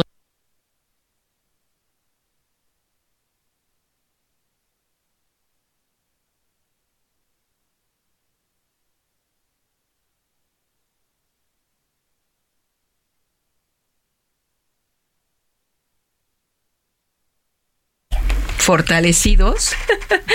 no me tenían abierto el micrófono, ¿verdad? Ah, bueno, que, te digo que mucho de esto se basa en la mercadotecnia, en la publicidad, en lo que vemos y por eso debemos estar fortalecidos para que no te afecte, como, como Michelle, que de alguna manera ella lo dijo, así como estoy me siento bien y estoy donde debo de estar. Claro, porque ella está hablando de una gran conexión que tiene con su cuerpo. Ella tiene un gran conocimiento sobre su persona. Se sabe bella, se siente bella, porque la belleza no es un tema estético, eh, son muchas cosas. Entonces, aquí tenemos que empezar a educarnos, cambiar los formatos, quitar estas etiquetas, ¿no? Empezar a desmantelar esta estructura tan nociva, tan violenta que tenemos en este país. Hay que empezar a cambiar ese discurso y cuidar mucho que estas cosas no sucedan. Y la verdad es que se ve preciosa y, la y digo, qué maravilla porque ella nos está dando una lección de lo que es querer. Me gusta, me gusta mucho. Me gusta mucho, eh, pues, esta portada. Me gusta mucho la actitud de Michelle Rodríguez. Emana mis respetos. seguridad, Porque está guapa. Se ella sabía hermosa. también lo que estaba haciendo y sabía lo que se iba a enfrentar. Sí, claro. Y lo hizo con toda la intención y precisamente quería generar parte de este debate junto con la revista y qué bueno que se haga porque no cualquiera tiene la capacidad emocional, la fuerza, el talante para atreverse a hacerlo por el qué dirán y ella está siendo blanco de todo eso por miles y millones de personas para romper ese esa manera de ver a las personas cuando las sacan de las cajas como de la cenicienta. Necesitamos en, en esas un país rupturas. donde no somos cenicientos ni cenicientas. Así es, necesitamos esas rupturas y esto tiene que ser un aprendizaje para nosotros. Y sabes que, Alex, yo sé que queda poco tiempo, pero hay que empezar a quitar estas, estos conceptos de gordofobia. Pa- ahora ya para todo hay fobias. O sea, mejor. Oye, gordibuena. Gordibuena, en gordofobia. no, ¿qué y es también, eso? y también la delgadez, también Las la delgadez. flacuchas, o los flacuchos. ajá. Bueno. Las flacuchas. Oye, querida Flor, mío. pues se nos va el tiempo. Muchísimas gracias por venir No, con nosotros ustedes. a tratar estos temas que nos acuden. Gracias, Roberto Martínez. Gracias, Héctor Viera, Ulises Villalpando. Arturo querida- Quirós, querida Diego Arturo Quirós Iván eh, y González. Diego Iván y Moni Reyes. Gracias, buen Gracias, Moni. Gracias. Yo soy Alejandro Sánchez, gracias por haberse informado con nosotros. Ya están aquí los compañeros de periodismo de emergencia. Recuerde que la noticia no descansa. Nosotros nos escuchamos la próxima semana. Éxito.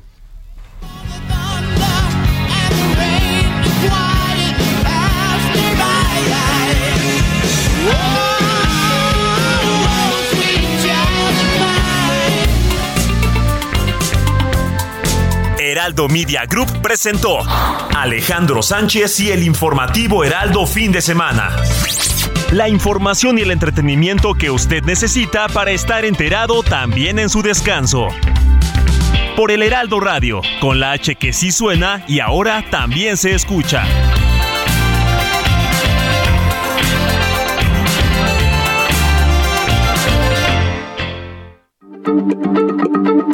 Heraldo Radio, la H se lee, se comparte, se ve y ahora también se escucha.